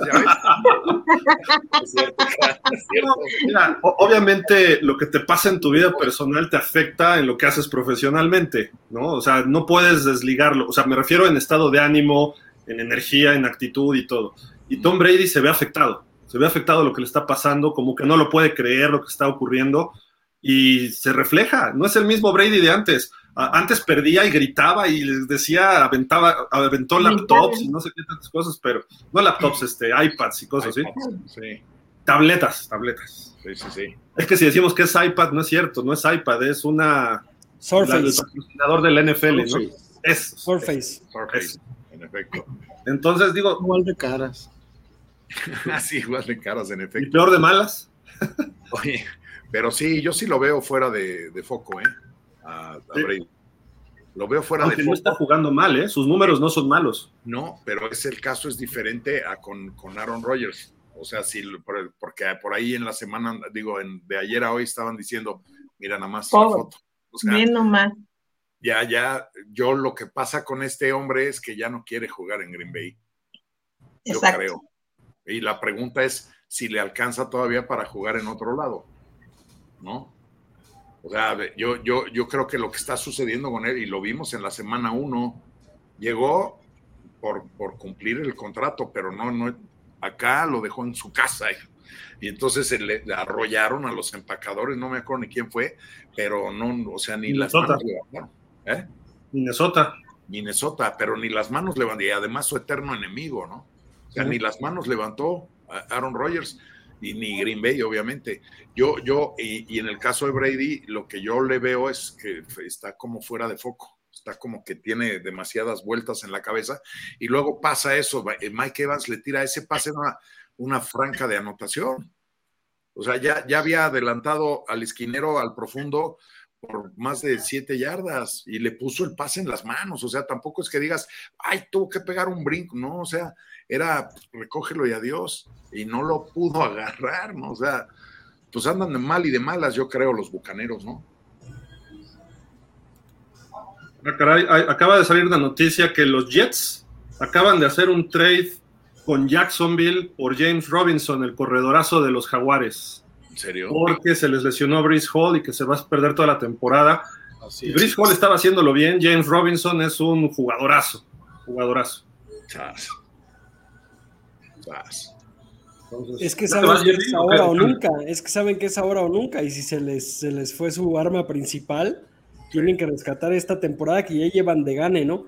Eh, hablando un poco de, de los viejitos de la liga, creo que ambas partes no se necesitaban ir así.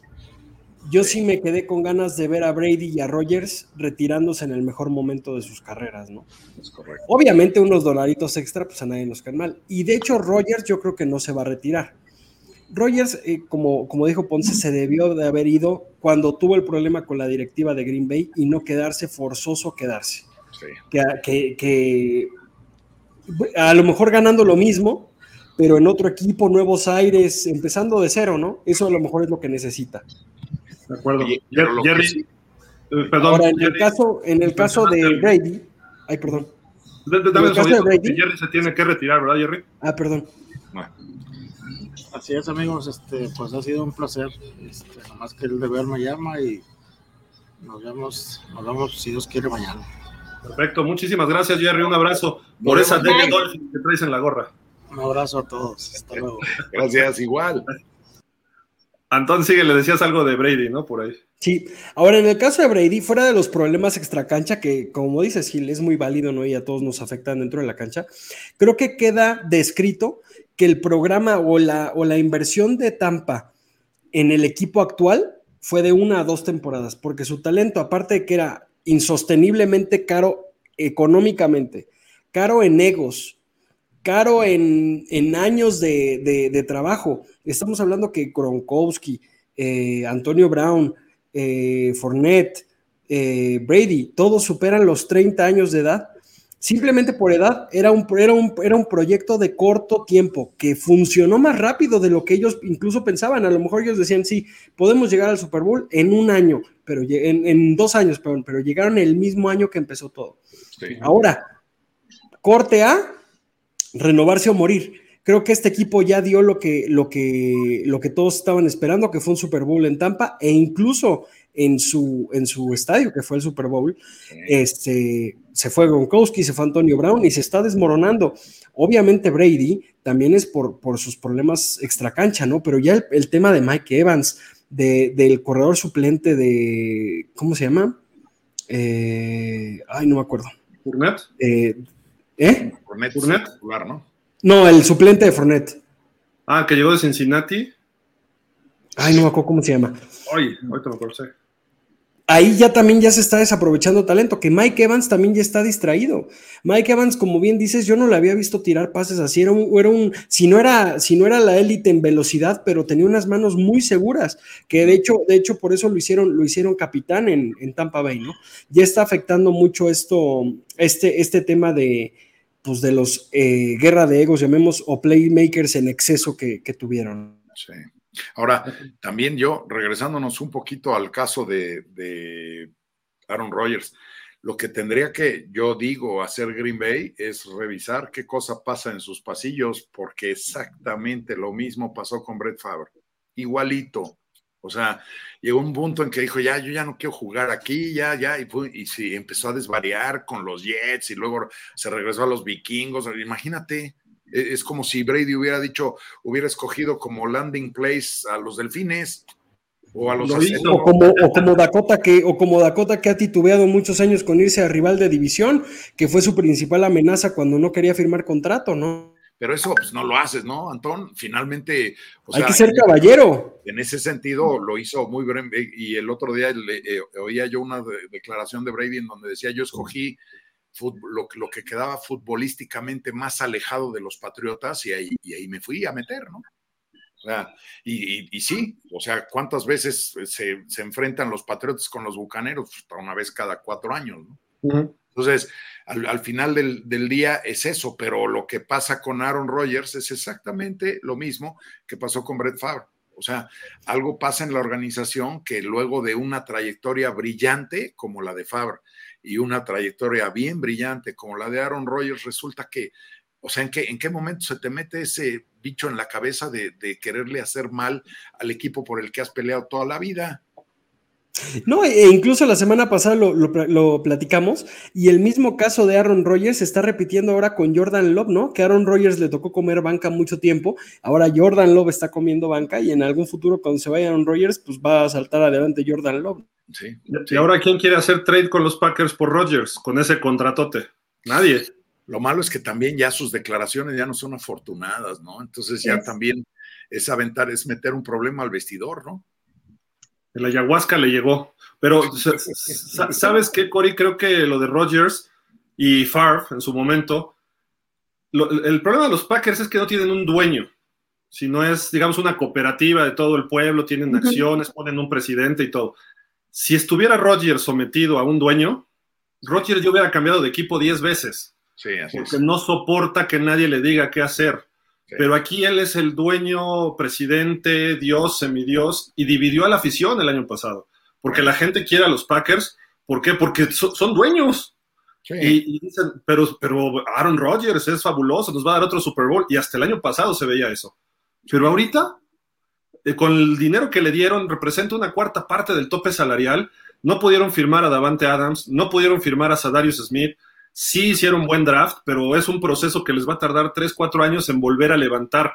Y, cuando acabe ese proceso, Rodgers ya va a estar de salida o en sus últimos años, de, por lo menos del contrato. Entonces están amarrados y Rodgers impuso sus condiciones y dijo, me vale, a mí me pagas porque yo ya gané un Super Bowl, tengo todos los récords, ahora quiero ser millonario para asegurar mi vida, lo cual es válido, pero la cuestión es, está dañando al equipo, entonces el equipo nunca valoró que lo que va a pasar en el equipo va a llegar un momento en que tengas mucho talento joven, pero el viejito ya está dando tumbos, ¿no? En dos, tres años. Y que en un equipo, y que en un equipo necesitas talento ya hecho, no, no, no muchos novatos con mucho talento a futuro. El, mejor equipo es la, el balance perfecto entre novatos con talento y talento ya hecho. Y creo que Green Bay se está trabando también porque el poco talento que tiene es a futuro con jóvenes, claro. Por ahí su tackle izquierdo, que es eh, Bactiari. este, es su, es su principal arma ofensiva. O sea, él es el que está haciendo que, imagínense ahora, vamos a, hablar un poco mal, que se lesione Rogers. ¿Qué, va a ser, ¿Qué van a hacer los de Green Bay? ¿Trabajar al futuro con Jordan Lowe? Sin armas. Sí, es lo que te iba a decir. Es lo que te iba a decir. Es, así como te meten a la jaula de león con este un, un este espantasuegras, güey, ¿no? Pues, se va a quemar el chavo, se va a quemar el chavo. decía mi papá, te mandan a la guerra y sin fusil. Sí, pues es que sí, ¿no? Al final del día es eso, pero lo que está provocando Rogers, yo sí creo que está mal, porque finalmente está como desmembrando el equipo. Ahí es en donde dices, ya el equipo debería decirle, ¿sabes qué? Ya, órale, pues te facilito la salida, consíguete un buen contrato y que el equipo de enfrente me pague lo que me tenga que pagar por lo que te queda de carrera y tan tan. Pero en vez de eso es, ah, no, güey, tu alma me pertenece, como Davy Jones, ¿no? Y te quedas en el barco hasta que pasen tus 100 años, ¿no? y es tanto, tanto por el bien del equipo y tanto como bien por la carrera de Aaron Rodgers, porque no creo que se quiera ir con, con marca perdedora, de que ya sus últimos partidos fue muy malo, cuando digo, todos Aaron Rodgers, la verdad es de que ese señor, todo el mundo le tenemos miedo porque te cambiaba todo el juego en cuestión de segundos. Y ves a un Aaron Rodgers desenfadado, desinteresado, y que obviamente le está haciendo daño al equipo, pero también a su carrera. Y va a haber un momento en que, en que, como decimos, o sea, te quieres retirar teniendo una carrera tan buena, si te vas a ya de plano no, no, no, no te llevas con las formas de, y los lineamientos de ese equipo, digo, a equipos van a, muchísimos van a levantar la mano, obviamente que tengan ya es otra cosa, pero van a levantar la mano queriendo a Aaron Rodgers. Ahora, yo, yo también pienso algo, ¿eh? Nos tiene un mensaje Aaron, a ver, Aaron, sí, a ver, ¿en video? Bueno, ¿en foto? Ok. No manches. sí, apenas. Relax, relax, espérense, hombre, todavía faltan 10 juegos. Así, lo digo yo cada vez que juega, relax, Roger, relax. Oye, lo que yo sí creo es que finalmente, y esto no es nada más aplicable al NFL, es aplicable a cualquier deporte y a cualquier disciplina, es mejor retirarte cuando estás en la cumbre de tu carrera, o sea, se me ocurre ahorita Hamilton en la... Les aviso que hoy me retiro, soy el, lo máximo, ahí se ven. Les, les cedo Pilardo off. Oye, y, digo, hay muchísimos ejemplos, podríamos hacer toda una lista, pero igual cuando el, tenista este sueco, este Bjorn Borg, se retiró y se retiró recién. El mismo, el mismo cristiano. Sí. Cristiano, exacto. En, en, un, en, un, al final de un gran slam, voy y todo el mundo así, ah, pues sí, pero ¿cómo lo recuerdas? Pues ganando, ¿no? No, creo que, creo que es comparable la mentalidad de Aaron Rodgers. Eh, nosotros como fans decimos, no hombre, Aaron Rodgers se pulió, qué buen contrato ganó. Aaron Rodgers debe de tener la mentalidad de, me tuve que quedar porque, porque si no iba a quedar como un maldito. Digo, me pagaron mucho, pero me tuve que quedar. Esa es la mentalidad que ha de tener Aaron Rodgers. No que se quiso quedar, sino que se tuvo que quedar para no tener el odio de los fans. No quiero decir nombres y no voy a decir nombres porque van a decir que soy lover de esa persona. Pero hay un coreback que acaba de venir de una conmoción muy fuerte, que no voy a decir quién. Este, y el fin de semana pasado, que ya lo, ya lo diremos eh, cuando lleguemos a su partido, este, este fin de semana se mostró en una jugada que llegó con todo contra un linebacker y todos decíamos, ¿cómo haces eso? Y agachando la cabeza además. Exacto. Esto Aaron Rodgers hoy no lo haría por su equipo. No, no, no, no. no ni Eso Aaron Rodgers hoy no lo haría porque sabe que en algún momento puede salir de Green Bay y cómo se va a estropear eh, Aaron Rodgers. Sí. Sí, pero sí fue una inconsciencia esa jugada, Antón. Este, Totalmente. Totalmente. O sea, la verdad es que si ya te las sentenciaron así de con cuidadito, pues ¿qué andas haciendo esas cosas, no? Lo, lo platicábamos en el programa ayer en la noche eh, y sí lo, y, y, tú como fan dices, eso, dale, pero en otras circunstancias, yo creo que todos los fans dijimos, es que ¿por qué arriesgas la temporada? Ya ni del, del equipo haciendo esa jugada, que a lo mejor lo único que quería mostrarnos al equipo y a los fans era que estaba bien y que quedó bien después de la conmoción. Se entiende, pero híjole, sí, sí, sí te da que, pensar, ¿no? Sí. Y lo que sí yo después de esa jugada, yo lo, lo que llegué a pensar es eso, como dice Santos de, miren, estoy bien, estoy de regreso y a, riesgo, ¿no? Pero no puedes hacer esas jugadas, o sea, no, no, no las puedes hacer. ¿Por qué? Porque tienes toda una temporada que todavía nos falta muchísimo y que tienen los medios para ganar los juegos que vienen. Entonces, no es demostrar que estás bien, demuéstralo ganando nada más tranquilito, relájate, haz, haz, lo tuyo. Pero sí ayer yo vi de más esa arriesgada de Tua, que dije, te lo juro que hasta te me dije, por favor, que no le pase nada, o sea, que no se está arriesgando. Que conste que no dije el nombre, ¿eh? Que conste que no dije el nombre. Ustedes adivinaron quién fue. Yo lo que iba a decir es que, pero sí eres, este, tú al over. ya me estoy haciendo zurdo, incluso ya estoy empezando a hacer mi firma con la izquierda a ver si me sale. A ver si sale la cosa. Pues digo, lo, lo que hizo Tua se llama irresponsabilidad profesional. Se llama liderazgo dentro del equipo y se lo aplaudo, pero tiene esas dos vertientes. Eh, aquí estoy, estoy sano y vean, me lanzo de cabeza por delante contra un linebacker. Y no lo hizo una vez, sino lo hizo dos. Entonces dices, ok, está bien, te lo aplaudo. Y voy a la guerra contigo y sacrificas cuerpo, cerebro, carrera y todo por nosotros, lo vamos a hacer por ti. Y eso lo ha hecho siempre Tua. Eh, y eso es muy valioso de él. Lo que hay que mejorar es otros aspectos de Tua. ¿Por qué? Porque ayer empieza a tambor batiente, 13-0, moviendo a la defensiva de Pittsburgh a placer y de repente entró en una zona errática donde tenía pases de touchdown y le falló la puntería. Eh, y después empezó la lluvia en el tercer cuarto y ya se complicó el juego. Y luego al final tampoco pudo hacer mucho. Tuvo chispazos, pero ya no pudo. Cuando las condiciones son favorables, todo le sale bien. Y ahí cualquiera lo hace, ¿no?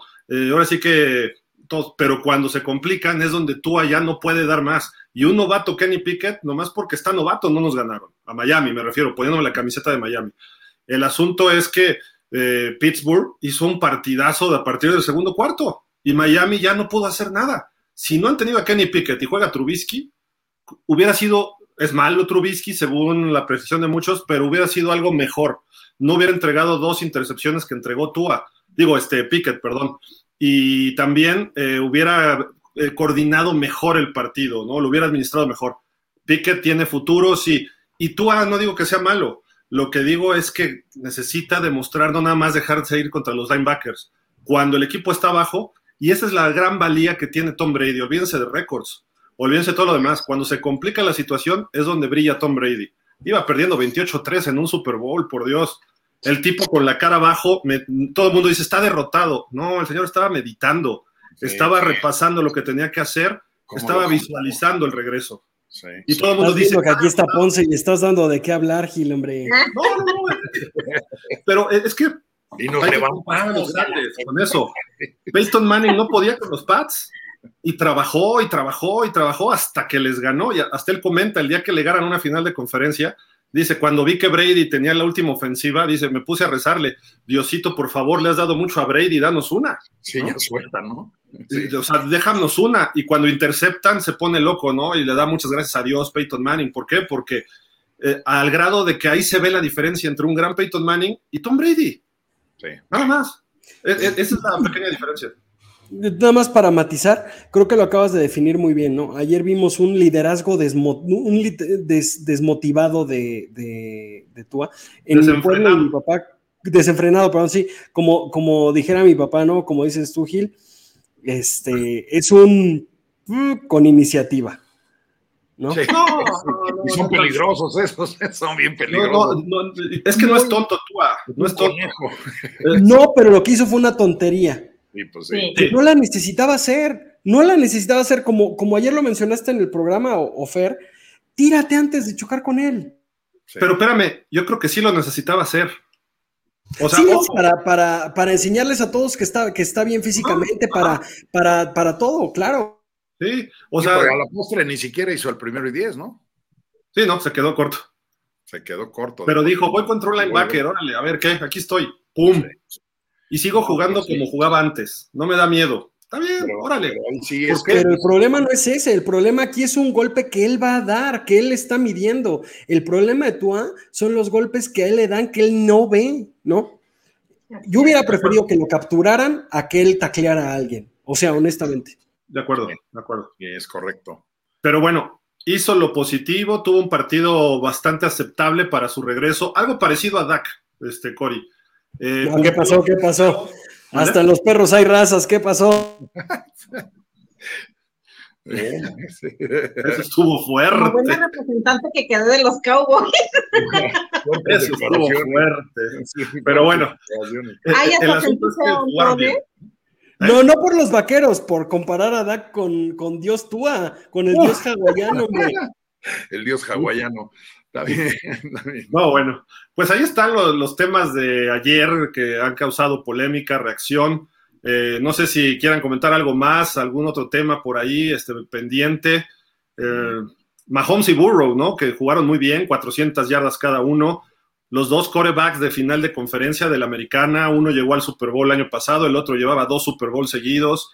Eh, falta ver a Josh Allen, que descansó esta semana, pero a final de cuentas, ahí está la fuerza de la NFL. Entre Burrow y Mahomes demuestran liderazgo, demuestran talento, demuestran capacidad para resolver partidos, aunque sea el equipo, aquí le ganó Cincinnati, Atlanta, ¿no? Y Kansas le ganó a San Francisco en San Francisco, es un buen triunfo, ¿eh? No, no digo que no.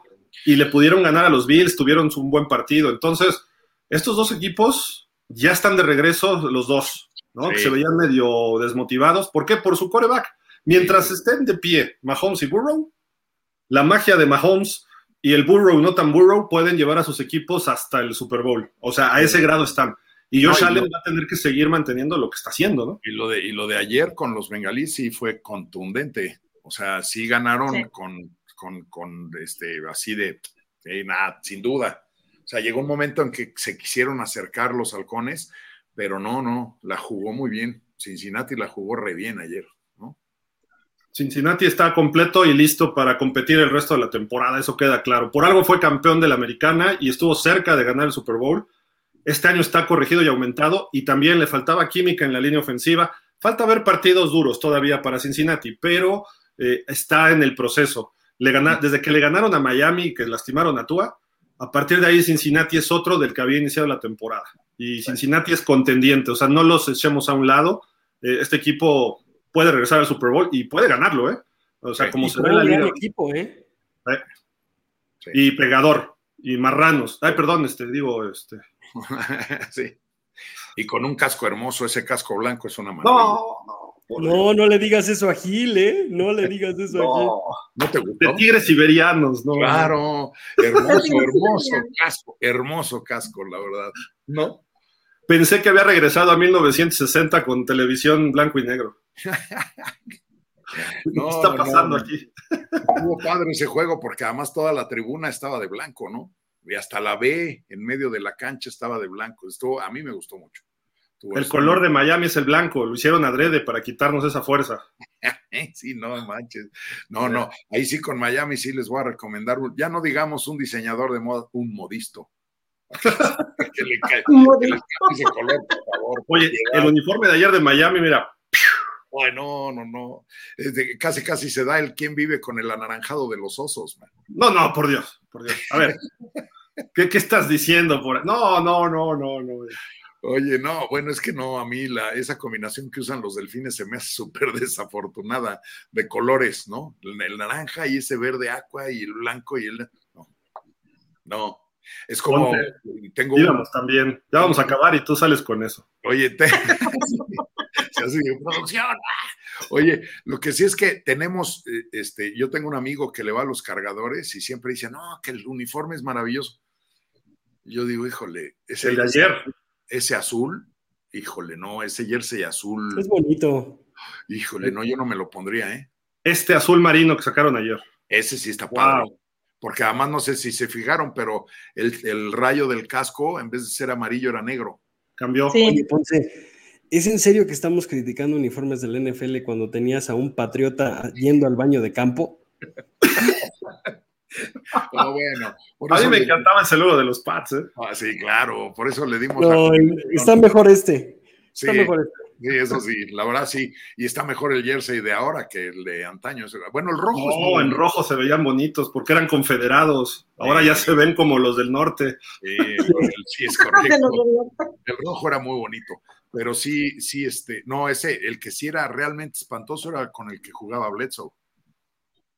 Que es que era azul como. Sí, estaba en el Inter, estaba en el Inter de estos dos, sí. O sea, que los números en vez de estar así, estaban, estaban así. Emplenaditos. Sí, a correr, ¿no? También Pittsburgh tuvo unos en italics, ¿no? Unos números, este, números en italics. Oye, pero Pittsburgh no, eh, Pittsburgh se, se, lleva las palmas de oro con ese uniforme de abejita que tienen sí, ellos. Claro se salieron a jugar en y tenía y tenía y los y los números eran marcador de béisbol no me sí, las tablas no sí, las creo que estamos este, en los lados opuestos del diseño nosotros sí, es correcto. híjole no mira yo no sé si estaba más feo ese o uno que sacaron los broncos que además nunca lo entendí que es café con amarillo sí y que las, las, franjas de las calcetas, en vez de ser horizontales, eran verticales. Verticales. no, una cosa. Era cuando George McDaniels, ¿no? Que lo sacaron por ahí. Sí. Y obviamente es por mercadotecnia, pero el uniforme que sacaron los Rams, eh, el tercero del año pasado, que, que, este año seguramente por ahí lo han de usar, es como color cremita. Ah, Es casi igual que el blanco. Hubieran sacado uno amarillo o rojo, porque ya a veces es por vender, a veces siento los, los diseñadores ya les empieza a faltar un poco de ingenio también. Sí, oye, pero de pronto ese casco negro que, sacaron los cardenales, híjole, está hermoso también, ¿eh? Ajá. El, que, el, que, sí es una rementada a la vista, pero mal, es ese que parece que se disfrazan de bote de anticongelante, los halcones marinos. Padrísimo. Está hermoso. Verde, quítame la retina. Yo no me pondría ese color Wasowski, pero ni de chiste. Decían, que se lo ponía, en sus tiempos se lo ponía Jimmy, Graham para decirle a Russell Wilson, mírame a fuerzas. Sí, sí. Oye, Oye es que con ese juegan de noche, apagan la luz y todavía se ven. Sí, jugando, los Jimmy Graham, desde cómo se pintaba el pelo, Anton. Decías, no manches, ¿cómo crees? A DK Metcalf, ¿no? Se lo pintaba de ese color. Sí, sí. Pues Pero sí, ese, uniforme sí es realmente feito, ¿eh? De acuerdo. Que, por, ahí leí que fue que, Nike ofreció un rediseño gratuito a todos los equipos del NFL y el único que lo agarró fue Seattle. Y de ahí su uniforme. No, y de hecho ya va, ya va un equipo que lo han rediseñado dos veces desde que entró Nike. El de. como Jaguares. Jaguares. Del buen Dani. Hijo, es que los jaguares de verdad también ese, tienen que hacer algo con ese uniforme, es la cosa más estrepitosa que hay en la NFL. Señores, vamos de regreso a los sesentas. Blanco Hermoso, hermoso, bello. ¿No? No puede ser. No puede ser. ¿Saben por qué este, tuvo problemas Tua de lesiones? ¿Por qué? ¿No, no, lo saben? ¿Con qué vas a salir? Por aquí lo tenemos. Es que le quitaron el casquito al delfín y sale a jugar sin. Tiene que jugar con casco para protegerlo de conmociones. Este, el delfín sale ahora así como un delfín normal. Y ese delfín que. Ese sí parece del Sisi o de Sea Worlds, ¿no? de una era una orca. Pero dices, oye, ponle el casquito, eso es lo que le. Y la M de Miami, eso identificaba. Y el solecito atrás y el delfín en la parte alta, soleándose en Miami Beach, todo, está padrísimo. Ahora ponen un delfín así que dice que es, la parte más fuerte. Desde que pusieron ese logo, nada más tenemos una aparición en playoffs. Sí, sí, sí. Nos fue de, terrible, por no Lo que sí me cae bien es que veas ese círculo como el solecito, porque en realidad es un aro de fuego, ¿no? Estaba en el sí, sí, en el sí, brincando. Creo que conforme van pasando, eh, eh, más bien saliendo y entrando dueños, vemos más rediseños de logos y de jerseys. Este, y a veces lo hacen más por ego, como decir, esta es mi época como, como dueño. Y la verdad, y la verdad, a veces los fanáticos decimos, quédate con lo que tienes si es bueno, ¿no? Sí, eso sí. Pero eso sí, lo que sí habría que reclamarle a los delfines no es su, ni su uniforme ni su logotipo, ni su temporada perfecta, ni sus, ni, ni sus este, campeonatos. O sea, lo que habría que reclamarle a los delfines es esa película que hicieron con, con este, este el gestoso. Ventura. Ventura. Sí, sí, Jim Carrey, en efecto, en efecto. Ahí sí dices, ¿qué pasó con los delfines, no? Discúlpame, Dan Marino lo dijo. ¿Qué? Hice una carrera de Jim Carrey, era desconocido antes de esa película. no me vengas. no es cierto eso. Después de eso ya ganaba millones, digo, Jim Carrey. Además, ojo, esa película se está reflejando este año. El Super Bowl era Filadelfia contra Miami. Este año se va a dar ese Super Bowl. Es bueno que lo creas. La verdad, está muy bien. Oh, pero, pero sí, sí tiene este, eh, sí le hubieran caído bien unas lecciones de actuación a Dan Marino. ¿eh? Oigan, vamos a leer comentarios rapidísimo, ¿les parece? ¿Nos ayudas, Cori, o no? Va, va, va. Marco Antonio Lozano, ¿qué procede con las águilas? Descansaron, juegan la semana que entra. Sí, sí. Van invictos. invictas. Damián Lascano, hola a todos, saludos para todos. Gigante se llevó el coordinador ofensivo de Bills y creo era un candidato para head coach de Miami. Yo veo más talento de los Jets. Ok. Brian Dable. Damián Lascano, en el juego de los vaqueros, el head coach de Leones para mí hizo el oso de la temporada y es decir, mucho por los osos del head coach de Denver. A un touchdown de Detroit es muy apretada la jugada. Ok. Jorge Arturo Sánchez, muy buenas tardes, señores. ¿Qué vale, Jorge Arturo? Perdón la tardanza. José Esposito, hola amigo Don Fan. ¿Cree que Gigantes mantenga su racha ganadora? No. no, pues no. O sea, ya dijimos, ¿no? Es más, pierde esta semana con Seattle, yo creo, porque viaja a Seattle. Sí, es correcto. También Lascano, yo creo se queda a menos de media yarda, pero la cebra casi pone el balón una yarda atrás y no reta la jugada. Tal vez porque es un gol, pero la siguiente jugada fumble de Detroit debió de retar la jugada. Ah, ¿tú, viste ese juego completo, este Cory? De, ¿Habla de alguna situación de Detroit contra Dallas? Sí, pues te digo, ya estamos acostumbrados, ¿no? Que luego las cebras ahí no, no, no le, no tienen e, e, esa, esa tinada puntería, pero pues mira, no sé a quién le vaya a Damián Lascano, pero no, tampoco creo, que creo que él es Niners. Ah. Pero ¿sabes qué? Creo que lo que él dice aquí es el reto del coach de Detroit, ¿no? Que debió retar la posición del balón y eso es un punto válido, ¿no? Porque si no, lo que pasa es que luego no hay suficiente evidencia. No es que, o sea, los árbitros ven y dicen, es que no, nosotros podemos decir, sí, no llegó, sí llegó, pero las cámaras luego no indican eso y los árbitros se basan, o sea, fundamentan su determinación en la evidencia es como deberíamos hacerlo todos, ¿no? No nada más en dichos, en lo que vemos, ¿no? Sino cosas concretas y a los datos crudos. Y ahí es donde los árbitros dicen, no, sí rebasó el balón, no rebasó. Y a lo mejor los coaches asistentes le dicen al coach, no, no la retes porque no, no se ve claramente. O sí, sí cruzó. Ajá. Que más bien lo que, lo que hay que ver es, se marca algo en el terreno de juego.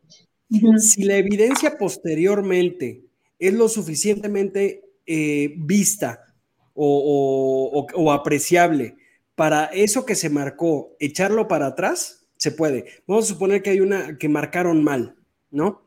Si, si viendo las cámaras no hay suficiente evidencia para corregir ese error, no se corrige. Sigue el error, aunque, aunque no, no se considere error, sino que, no sé, que se hincó en la yarda 3 y la rodilla había pegado en la yarda 2 si en ninguna cámara sale la rodilla pegando en la yarda 2, es porque lo dice un jugador a lo mejor, ¿no?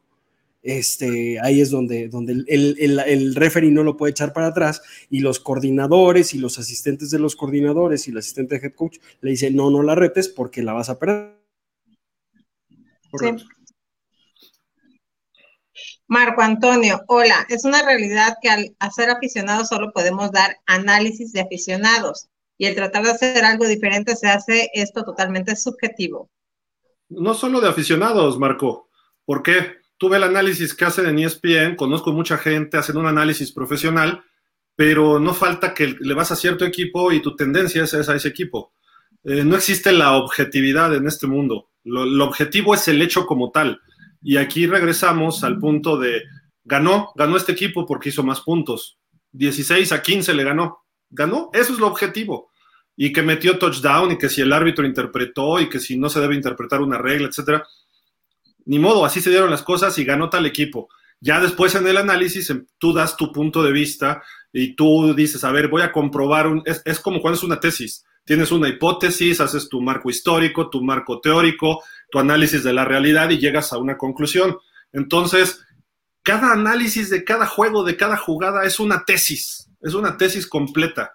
Eh, hay 50 años después seguimos hablando de la inmaculada recepción de Pittsburgh, eh, de la jugada polémica del Holy Roller de los Raiders. Entonces, cuando tú te pones ya a analizar a detalle y llegan grandes expertos de la NFL y escuchas tú gente que le va a los Raiders y dicen, es que el balón de Franco Harris tocó el piso, es que la regla decía que no la podía tocar dos jugadores ofensivos el pase, y lo siguen diciendo hoy y se siguen haciendo análisis de eso y con los videos que había y todo el hecho es que Pittsburgh ganó y se acabó, ¿no? Eso es el objetivo. Todo lo que venga después, vamos a dar una subjetividad, pero tratar de presentar los hechos lo mejor posible.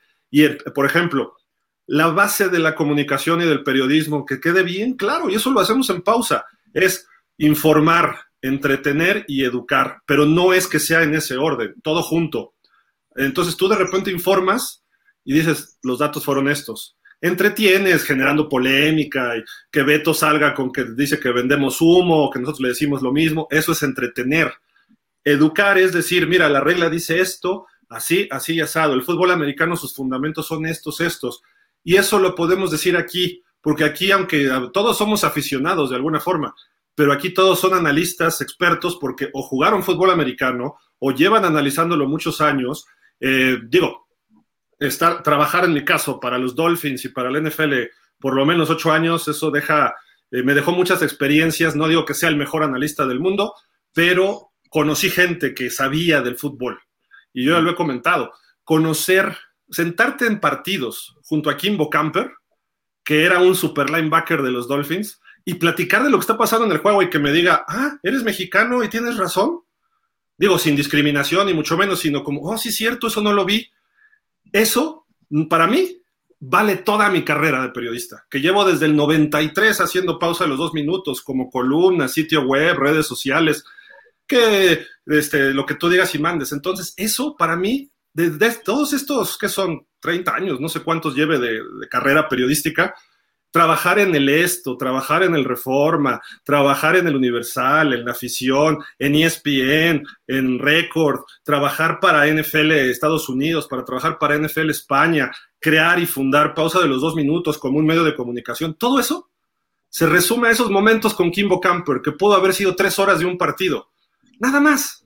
Todo lo demás lo hacemos a un lado. Pero ese momento para mí personalmente lo cambia y trato de reflejar eso con la gente, de lo que yo veo que dice eh, un gran analista como Chris Collinsworth, un gran analista como era John Madden, otro gran analista como puede ser eh, Troy Aikman, aprender de ellos lo que puedas, ¿no? La forma de expresarte cada quien la hace como quiera, ¿no? Pero todo eso y con respeto, valores y, y fundamentos del fútbol, los que lo hemos jugado sabemos, cuando te pones un casco, además hasta cuando juegas tochito en una liga, lo sabes, y, eso no quiero menospreciar a nadie, ¿no? ¿Por qué? Porque apenas las mujeres están empezando a jugar fútbol americano equipadas y están aprendiendo muchísimo, mucho más rápido que los hombres. Los hombres nos estamos quedando así como que, ah, yo soy el bueno, las mujeres no saben. Y vemos a Rebeca Landa haciendo narraciones del NFL, pero no es la primera. Y no es la primera que sale ni ESPN en español. La primera fue Georgina Ruiz Sandoval y narraba ONEFA en México hace, desde los años 80, 90 en el canal 11 en Multivisión. Entonces empiezas a ver que es una comunidad donde todo mundo puede aportar. Eso es lo valioso, eso es lo valioso. Y los fans no tienen la obligación de saber, es más, ni siquiera la necesidad. Yo le puedo ir a los Dolphins, aunque se enoje Ponce, por el color del jersey. aunque sea por eso, y es válido, es válido. De hecho, de hecho hay estudios que dicen que el primer acercamiento con un equipo que tienes es porque te gusta el logo. Sí, es correcto. Es correcto.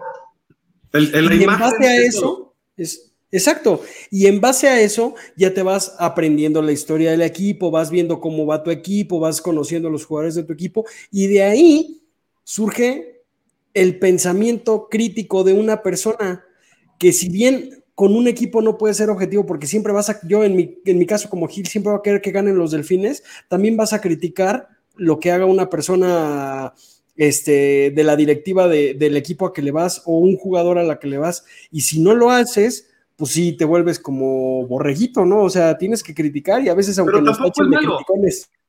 Tampoco es malo ser porrista, ¿no? No, no, no, claro que no, es malo ser porrista, pero a veces no puedes negar lo inevitable, ni, como se dice, no puedes negar lo innegable y no puedes debatir lo, que no, no, no, no, puedes debatir todo, ¿no? Sí, es una crítica objetiva, ¿no? Finalmente. Y se vale, se vale y se debe, además. Mira, en periodismo hablamos de géneros periodísticos. Están los informativos y los de opinión. Eh, lo informativo son los hechos, la noticia, la crónica, el reportaje, ¿no? Son informativos, aunque el reportaje puede traer cierta tendencia, pero los de opinión, artículo, columna y editorial. el, artículo lo tienes que hacer en tercera persona. El editorial lo representa, si hablamos algo ahorita y decimos, el editorial de pausa de los dos minutos es eh, que el mejor equipo es Filadelfia porque hay un consenso entre todos los analistas y presentamos eso. Eso sería un editorial porque habla la casa, el medio. Y la columna se define por, no, no importa tanto lo que diga, sino importa quién lo dice. Y vemos de repente personajes escribiendo columnas en medios o analistas de repente que dices, este cuate ni hablar puede en televisión, pero lo que pasa es que tiene un historial dentro del deporte, dentro de la política, dentro de las finanzas, que tiene todo eso. Y eso es lo que vale.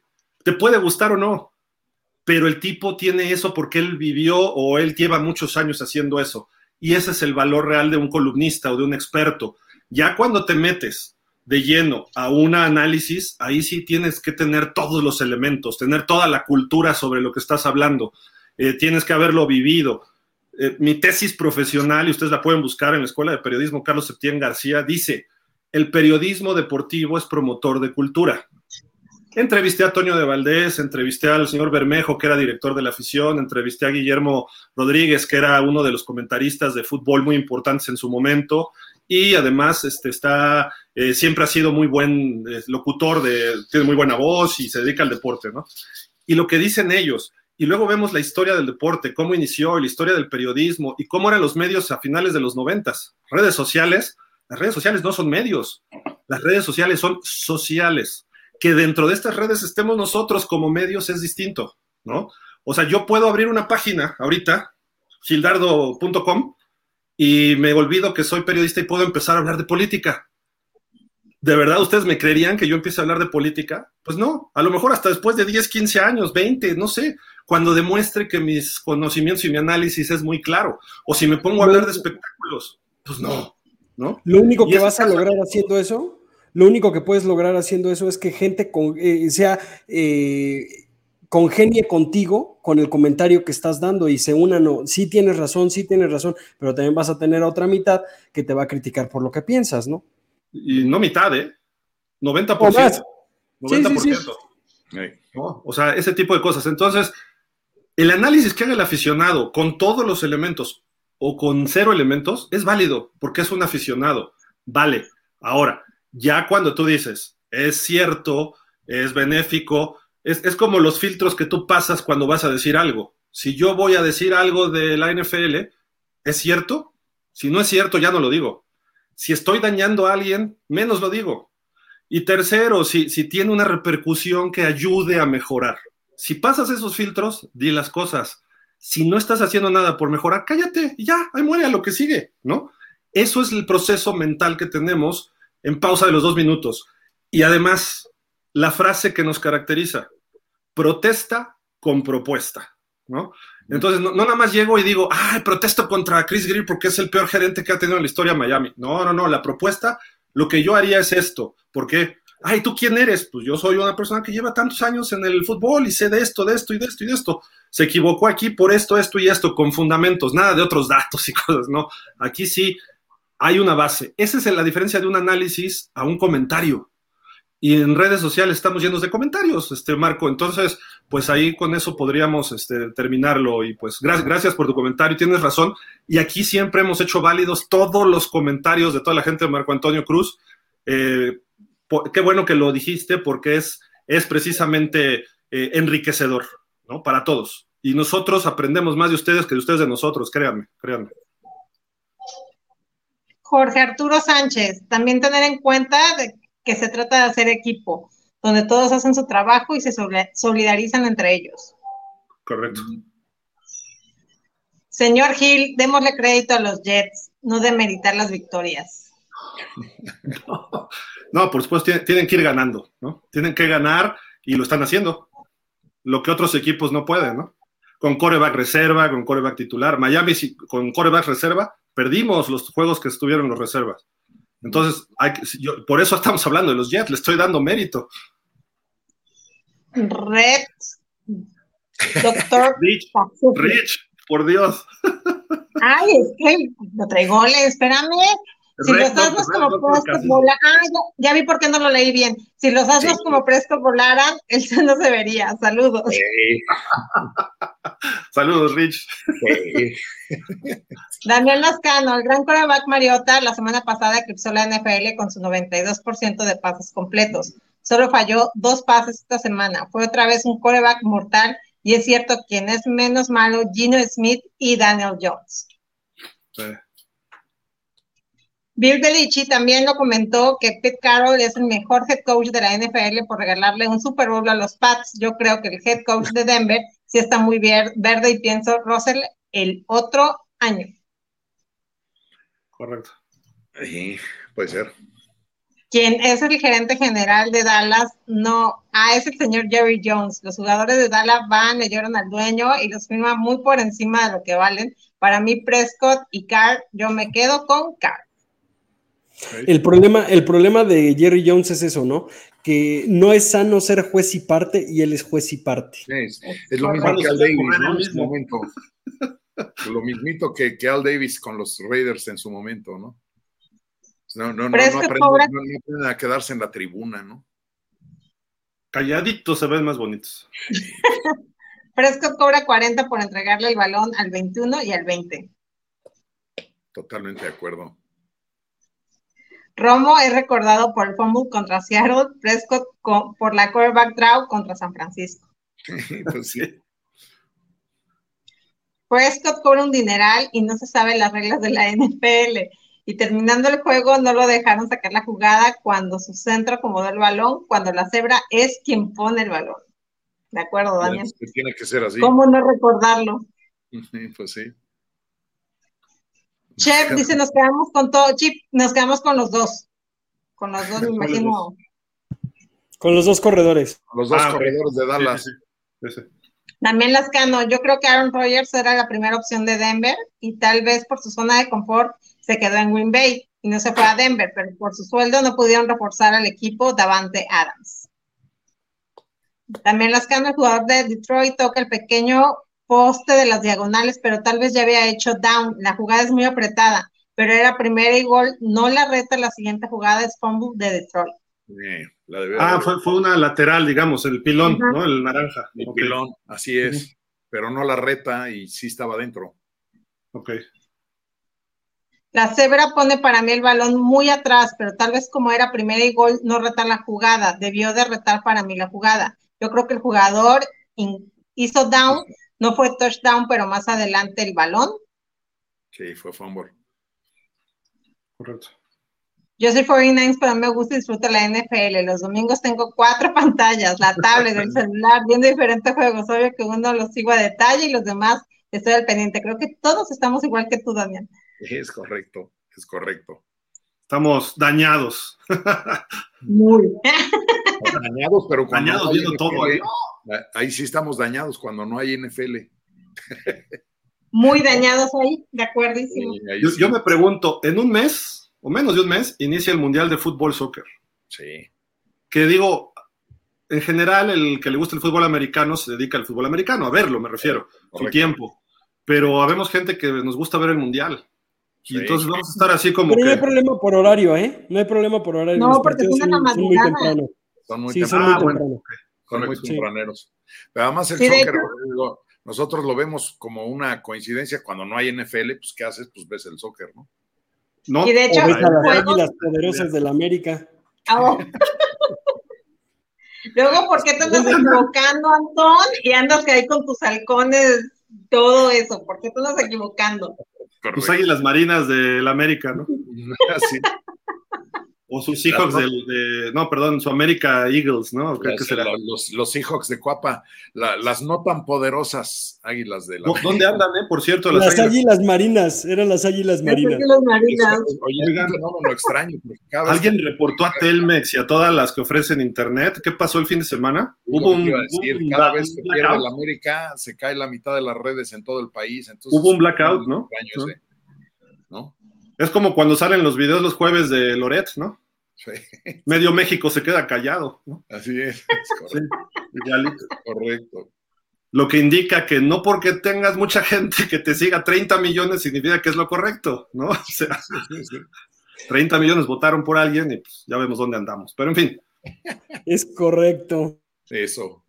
Igual el América. Le ganaron. Reitero la frase. Reitero la frase. Hasta, hasta, en, hasta en los perros hay ras, ¿cómo me, comparas a, a nuestro copetes de canillas con mi América, por favor? Es lo mismo. No, ¿qué pasó? ¿Qué dice su frase? ¿Qué dice su frase? Ódiame más. Con otros datos. En el palacio, ódiame ah, más. Ah, bueno, sí, ódiame más. Es lo mismo. Eso sí es cierto. Es la misma campaña de marketing dicha de otra forma. Así es correcto. Es americanista el temor. Todo el mundo está contra nosotros, son ellos los culpables, a mí me tratan, yo soy la víctima, pobrecito de mí, eso dicen en los dos lugares. Nos critican todo el tiempo. Eh, hay un complot contra mí, todo el mundo conspira contra mí. Y siempre tiene otros datos. Yo, soy la víctima, pobrecito de mí. Pero por acá estoy. ¡Tas, tas, tas, Sí, claro. En fin, cosas, cosas de la América y de la política, pero bueno. Cori, ganaron nuestras chivas rayas del Toluca. ¿Algo para despedir? Bien. No, pues un placer, un placer haber estado con ustedes. La verdad es que disfruto mucho estar con ustedes. El día de mañana, pues nos volvemos a ver, aquí estaré de la tos otra vez y seguiremos hablando porque hay mucho, mucho que hablar y se viene una semana también muy buena de NFL, así es que no se lo pierdan. De acuerdo. Once, ya estamos viendo a los Pats, ¿no? ¿Cómo van? Ya, no, pues ya está, ya acaban de patear apenas. Ok. ¿No? Ahorita abriremos un link para ver a los Patriotas. Sí, ahora sí que ya, ya, ya, ya empezó el partido, vámonos corriendo. Pues muchas gracias, muchas gracias. Este, la pasé muy bien. Nos vemos a la 3-0 Chicago, ¿eh? ¿Qué te voy a creer? Ahí está, 3-0, lo estoy viendo. ¿Serio? 3-0 los osos. ¿Qué, Ah, no, sí es cierto, sí es cierto, 6-20. Yo nomás quiero recordar el Super Bowl 20. Ups. Yo quiero recordar el de los halcones de Atlanta que íbamos perdiendo 22-3. 28, 28. 28, 28-3 y ganamos. Ponce, como siempre, muchísimas gracias. Gracias, Gil. Gracias, Antón. Gracias, Cori. Gracias, amigos. Nos vemos a la próxima. Antón, vámonos. Pues sí, vámonos a ver el partido, a ver cómo pierden los Patriotas, a menos que hagan trampa. Pero, este, pero pues nos vemos ya, ya mañana o, la siguiente semana, ahí, ahí nos estamos poniendo en contacto. Pero sí, que siga todo esto y, y todavía queda mucha temporada, ¿no? Eso. Yo me despido diciendo que fue el fin de semana perfecto. Ganan los Astros, barren a los Yankees 4-0. Pierde el América. Ganan los Dolphins y los Titans de toda la vida. Un poco más. Ya, todo lo demás sale sobrado. Además. Habló el fan que llevo dentro, pero bueno, ya. A veces me acuerdo que también soy fan y me quito. Es que, de, de, verdad, también cuando te vuelves periodista, de repente pierdes un poco de pasión y eso, por eso nos gusta en pausa acercarnos con todos los fans, porque ellos traen la pasión y eso se refleja muy padre y por eso les damos voz a todos. Pero bueno, muchísimas gracias a todos, este, también a Beto, a Jerry, que ellos siempre se desconectan un poco antes y nos estamos viendo mañana a las 5 de la tarde. Antón, Ponce, Cori, gracias. Gracias a todos ustedes. Cuídense, por favor, muchísimo, porque dicen que por ahí que viene otra ola más de la enfermedad esta. Ay, que, no. dicen, nada. dicen, dice la OMS, pues algo sabrán, ¿no? Vamos, sí, pues, ¿Mm? Cuídense, hasta la próxima, que estén bien. Gracias. Bye.